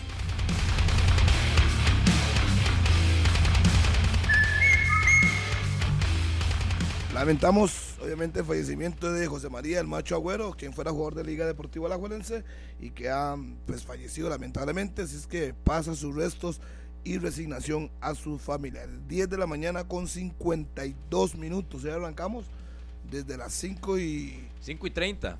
5 y 30, primero con Alajuelense Liberia, apenas termina Alajuelense Liberia, de inmediato a Tibás con el Saprissa San Carlos. Que es a las 8 y 15, que estos partidos de torneo de Copa van directamente, después del empate en cualquier marcador, directamente a los penales, como pasó el día de ayer. Es decir, si la Liga y Liberia empatan por cualquiera de los marcadores posibles, pues se irán a penales y después inmediatamente el partido que usted escuchará acá en Radio Monumental, transmisión de Foot TV. El ganador de la Liga Liberia jugará contra Guanacasteca. Correcto. Y el ganador de San Carlos Saprisa jugará contra el Club Sport Herediano. O sea, podríamos tener clásico de la Pampa en semifinales del torneo de Copa. Y que se rifa, ¿verdad? Lo del tema de quién arranca como local en este caso. Ajá. Se ha pegado todo el rifa, local, todos los partidos. Qué buen partido, por cierto, ayer del Cubo Torres, otro partido bueno para el mexicano que le terminó dando la, victoria. No sé si Daniel tiene los resúmenes, si podemos eh, repasar lo que fue el partido entre Cartaginés y Guanacasteca, porque evidentemente que para el Cartaginés un fracaso debe considerarse así. Tenían la expectativa un poquito Tricampeón de Copa. En este que Ya solo con eso ya y fueron, tuvieron algunos cambios en formación titular. Sí estuvo Briseño como el guardameta estelarísimo, pero se le escapó el resultado al cuadro brumoso. Priorizó el partido el domingo contra Herediano y es normal. Al final de cuentas, el hombre dejó a Marcela, Guevara y a muchos, muchos otros en, en Cartago. Y Venegas entró en el segundo tiempo. Al final de cuentas, sí. Uno ¿Y si no gana el domingo, ah. ¿de qué habrá servido? De tres, para tres cosas. Por eso. Pero bueno, tampoco arriesgó, porque si hubiera puesto el equipo titular a seleccionar a alguien, entonces aquí estaremos hablando eh, otras cosas. Si es que, no sé. Pero es que esa palabra suya, en este caso, arriesgar y que se hubiera puesto el, el equipo titular, pero es que entonces, ¿cuál es la seriedad con la que están enfrentando el torneo de Copa? Pero Guancho ha hecho eso. No, no, es que lo ha hecho. Digo, si es un partido nada más, porque si usted me dice que es un torneo a ida y vuelta y eso tiene una eh, posibilidad más en, el Fello Mesa, pero aquí es debido a muerte. Hay partidos como estos que tienen que ganarse sí o sí y debería asumirse como una obligación para los cuatro tradicionales que ingresan en los cuartos de final para meterse a la, a la siguiente a la siguiente fase, a las semifinales del torneo de Copa. Al final el equipo Pampero gana 1 por 0 con un gol de penal del Cubo Torres Que y lo vamos a avanza observar para a los que nos siguen ahí en. Repretel Canal 11. y Qué mal que marcó Diego. Sánchez. Terrible. ¿Cómo se va a barrer así en el área? Eso Porque explica muchas cosas para él. Diego banca, Sánchez. Y yo banca. creo que le asegura a la banca por varios partidos porque Y el una cubo no le imprudencia. pegó bien. una Eh, imprudencia. eh, el cubo no le pega bien a la pelota, es una especie como mordida, Sí. que se dice. Y el pique lo mata. pica, a casi Briseño. que le pica de inmediato cuando sale el esférico. Y es donde ese come. pique ya fue imposible para Briseño. Y en- sí, gana, Carta- eh, gana el equipo de Guanacaseca 1 por 0, se mete a semifinales. El equipo de Horacio Esquivel. Vámonos al sur, al sur del país, donde ayer también hubo acción en horas de la noche. El Pérez Celedón de Heiner Segura. Partido malísimo. Al Herediano. Pésimo el partido de final. Los dos goles finales, el 2-2, fue lo más interesante. Y en minutos 90 y 93 por ahí. Pero el partido fue muy, pero muy discreto. Ese equipo de Heiner nada, ¿verdad? No camina. Yo le he visto fases de partido donde por ratos quiere jugar sí. bien, pero no lo completa. O sea, no es constante ni siquiera un tiempo, yo creo. Y qué buen inicio de semestre para Axel Amador que anota un golazo en Yo el clase- cierre de partido. Y este pase es el error Rubio. de, de Berardo. Rubio. Se la entregó a Jürgens Montenegro y Se Montenegro a- enganchó hacia el centro, remate con derecha y el gol. Se bailó a Keiner Brown y llegó Basulto y con un chanfle marcó el 1 a 0 cuando estaba ganando el equipo de Pérez Celedón. Llegaría el empate rojo y amarillo. Ayer fue un duelo parejo. La banca de Herediano contra el equipo titular del Pérez. Y fue un tú a tú. Que es lo que debería de preocuparse el Pérez, que teniendo sus mejores hombres, No puede ganar la no, banca no pudo tener un juego más solvente contra futbolistas del Herediano que yo sinceramente apenas recordaba que estaban en la planilla. Ayer apareció Aaron Murillo, Juárez, Sí, Joseph Bolaños. Sí. Ahí lo vi, sí, hay varios. Y- Ju- Ju- lo de Juárez, yo tenía rato de Y, no verlo en y- y yo, y yo salvo a Heiner porque no puede anotar un equipo al 92 No, Y no. y, la que, y al que el minuto después deje Pero- ahí la ventaja. No, es que es increíble. No puede y ser. es lo mismo que le En la pasó jugada contra, casi que después. Lo mismo que contra Grecia. Cierre de partido, ganando 2 por 0 y le terminaron empatando un resultado que Un golazo. Pero diga, el golazo la de-. Ronaldo Araya. sí, Sí, sí, claro. gol, gol, que engancha, levanta la Que está en muy buen nivel, ¿verdad? Lo de y Ronaldo. la clavó en el puro. Está ángulo. enrachado, como dicen popularmente. Que si hablaban de constancia, ha tenido constancia en este inicio de torneo, porque en algún momento creo que fue don Leonardo Vargas que habló de la constancia de él y, lo- y Ronaldo respondió a través de sus redes Y sociales. respondió en partidos importantes también, porque ante la liga jugó bien y ante el Saprissa lo Responde donde tiene El que partido de responder. ayer y era un partido importante, yo insisto. Donde tiene que responder lo está haciendo en el verde, no en las redes sociales. Responde. E a la igual que lo de Chacón, lo dijo, ¿verdad? Quería más competencia, quería salir de su zona de confort, lo dijo Ronaldo, y lo está encontrando en el equipo florense. Bueno, al final, así es. Llegamos a las 10 con 59 minutos. Tenemos que irnos. Vienen los compañeros de Noticias Monumental. Están invitados a partir de las 5 y 30. Hoy se modifica la programación de Monumental, producto de los dos partidos Saprissa. Hoy usted va a Tibás. Sí, señor. Ok. Murillo ¿No ¿No va a vas la. Morera? Sí, yo voy al Morera. No, yo voy para Tibás. Vas para ti, vas. Yo voy a Saludos a, los morados. Vas para la abuela, Voy vamos para a la la abuela. abuela, Carlos, ¿a dónde va? A clases. Ah, bueno. Dejen, dejen, están haciendo estupideces. Nos vamos. Eh. Buenos días. Chao. Este programa fue una producción de Radio Monumental.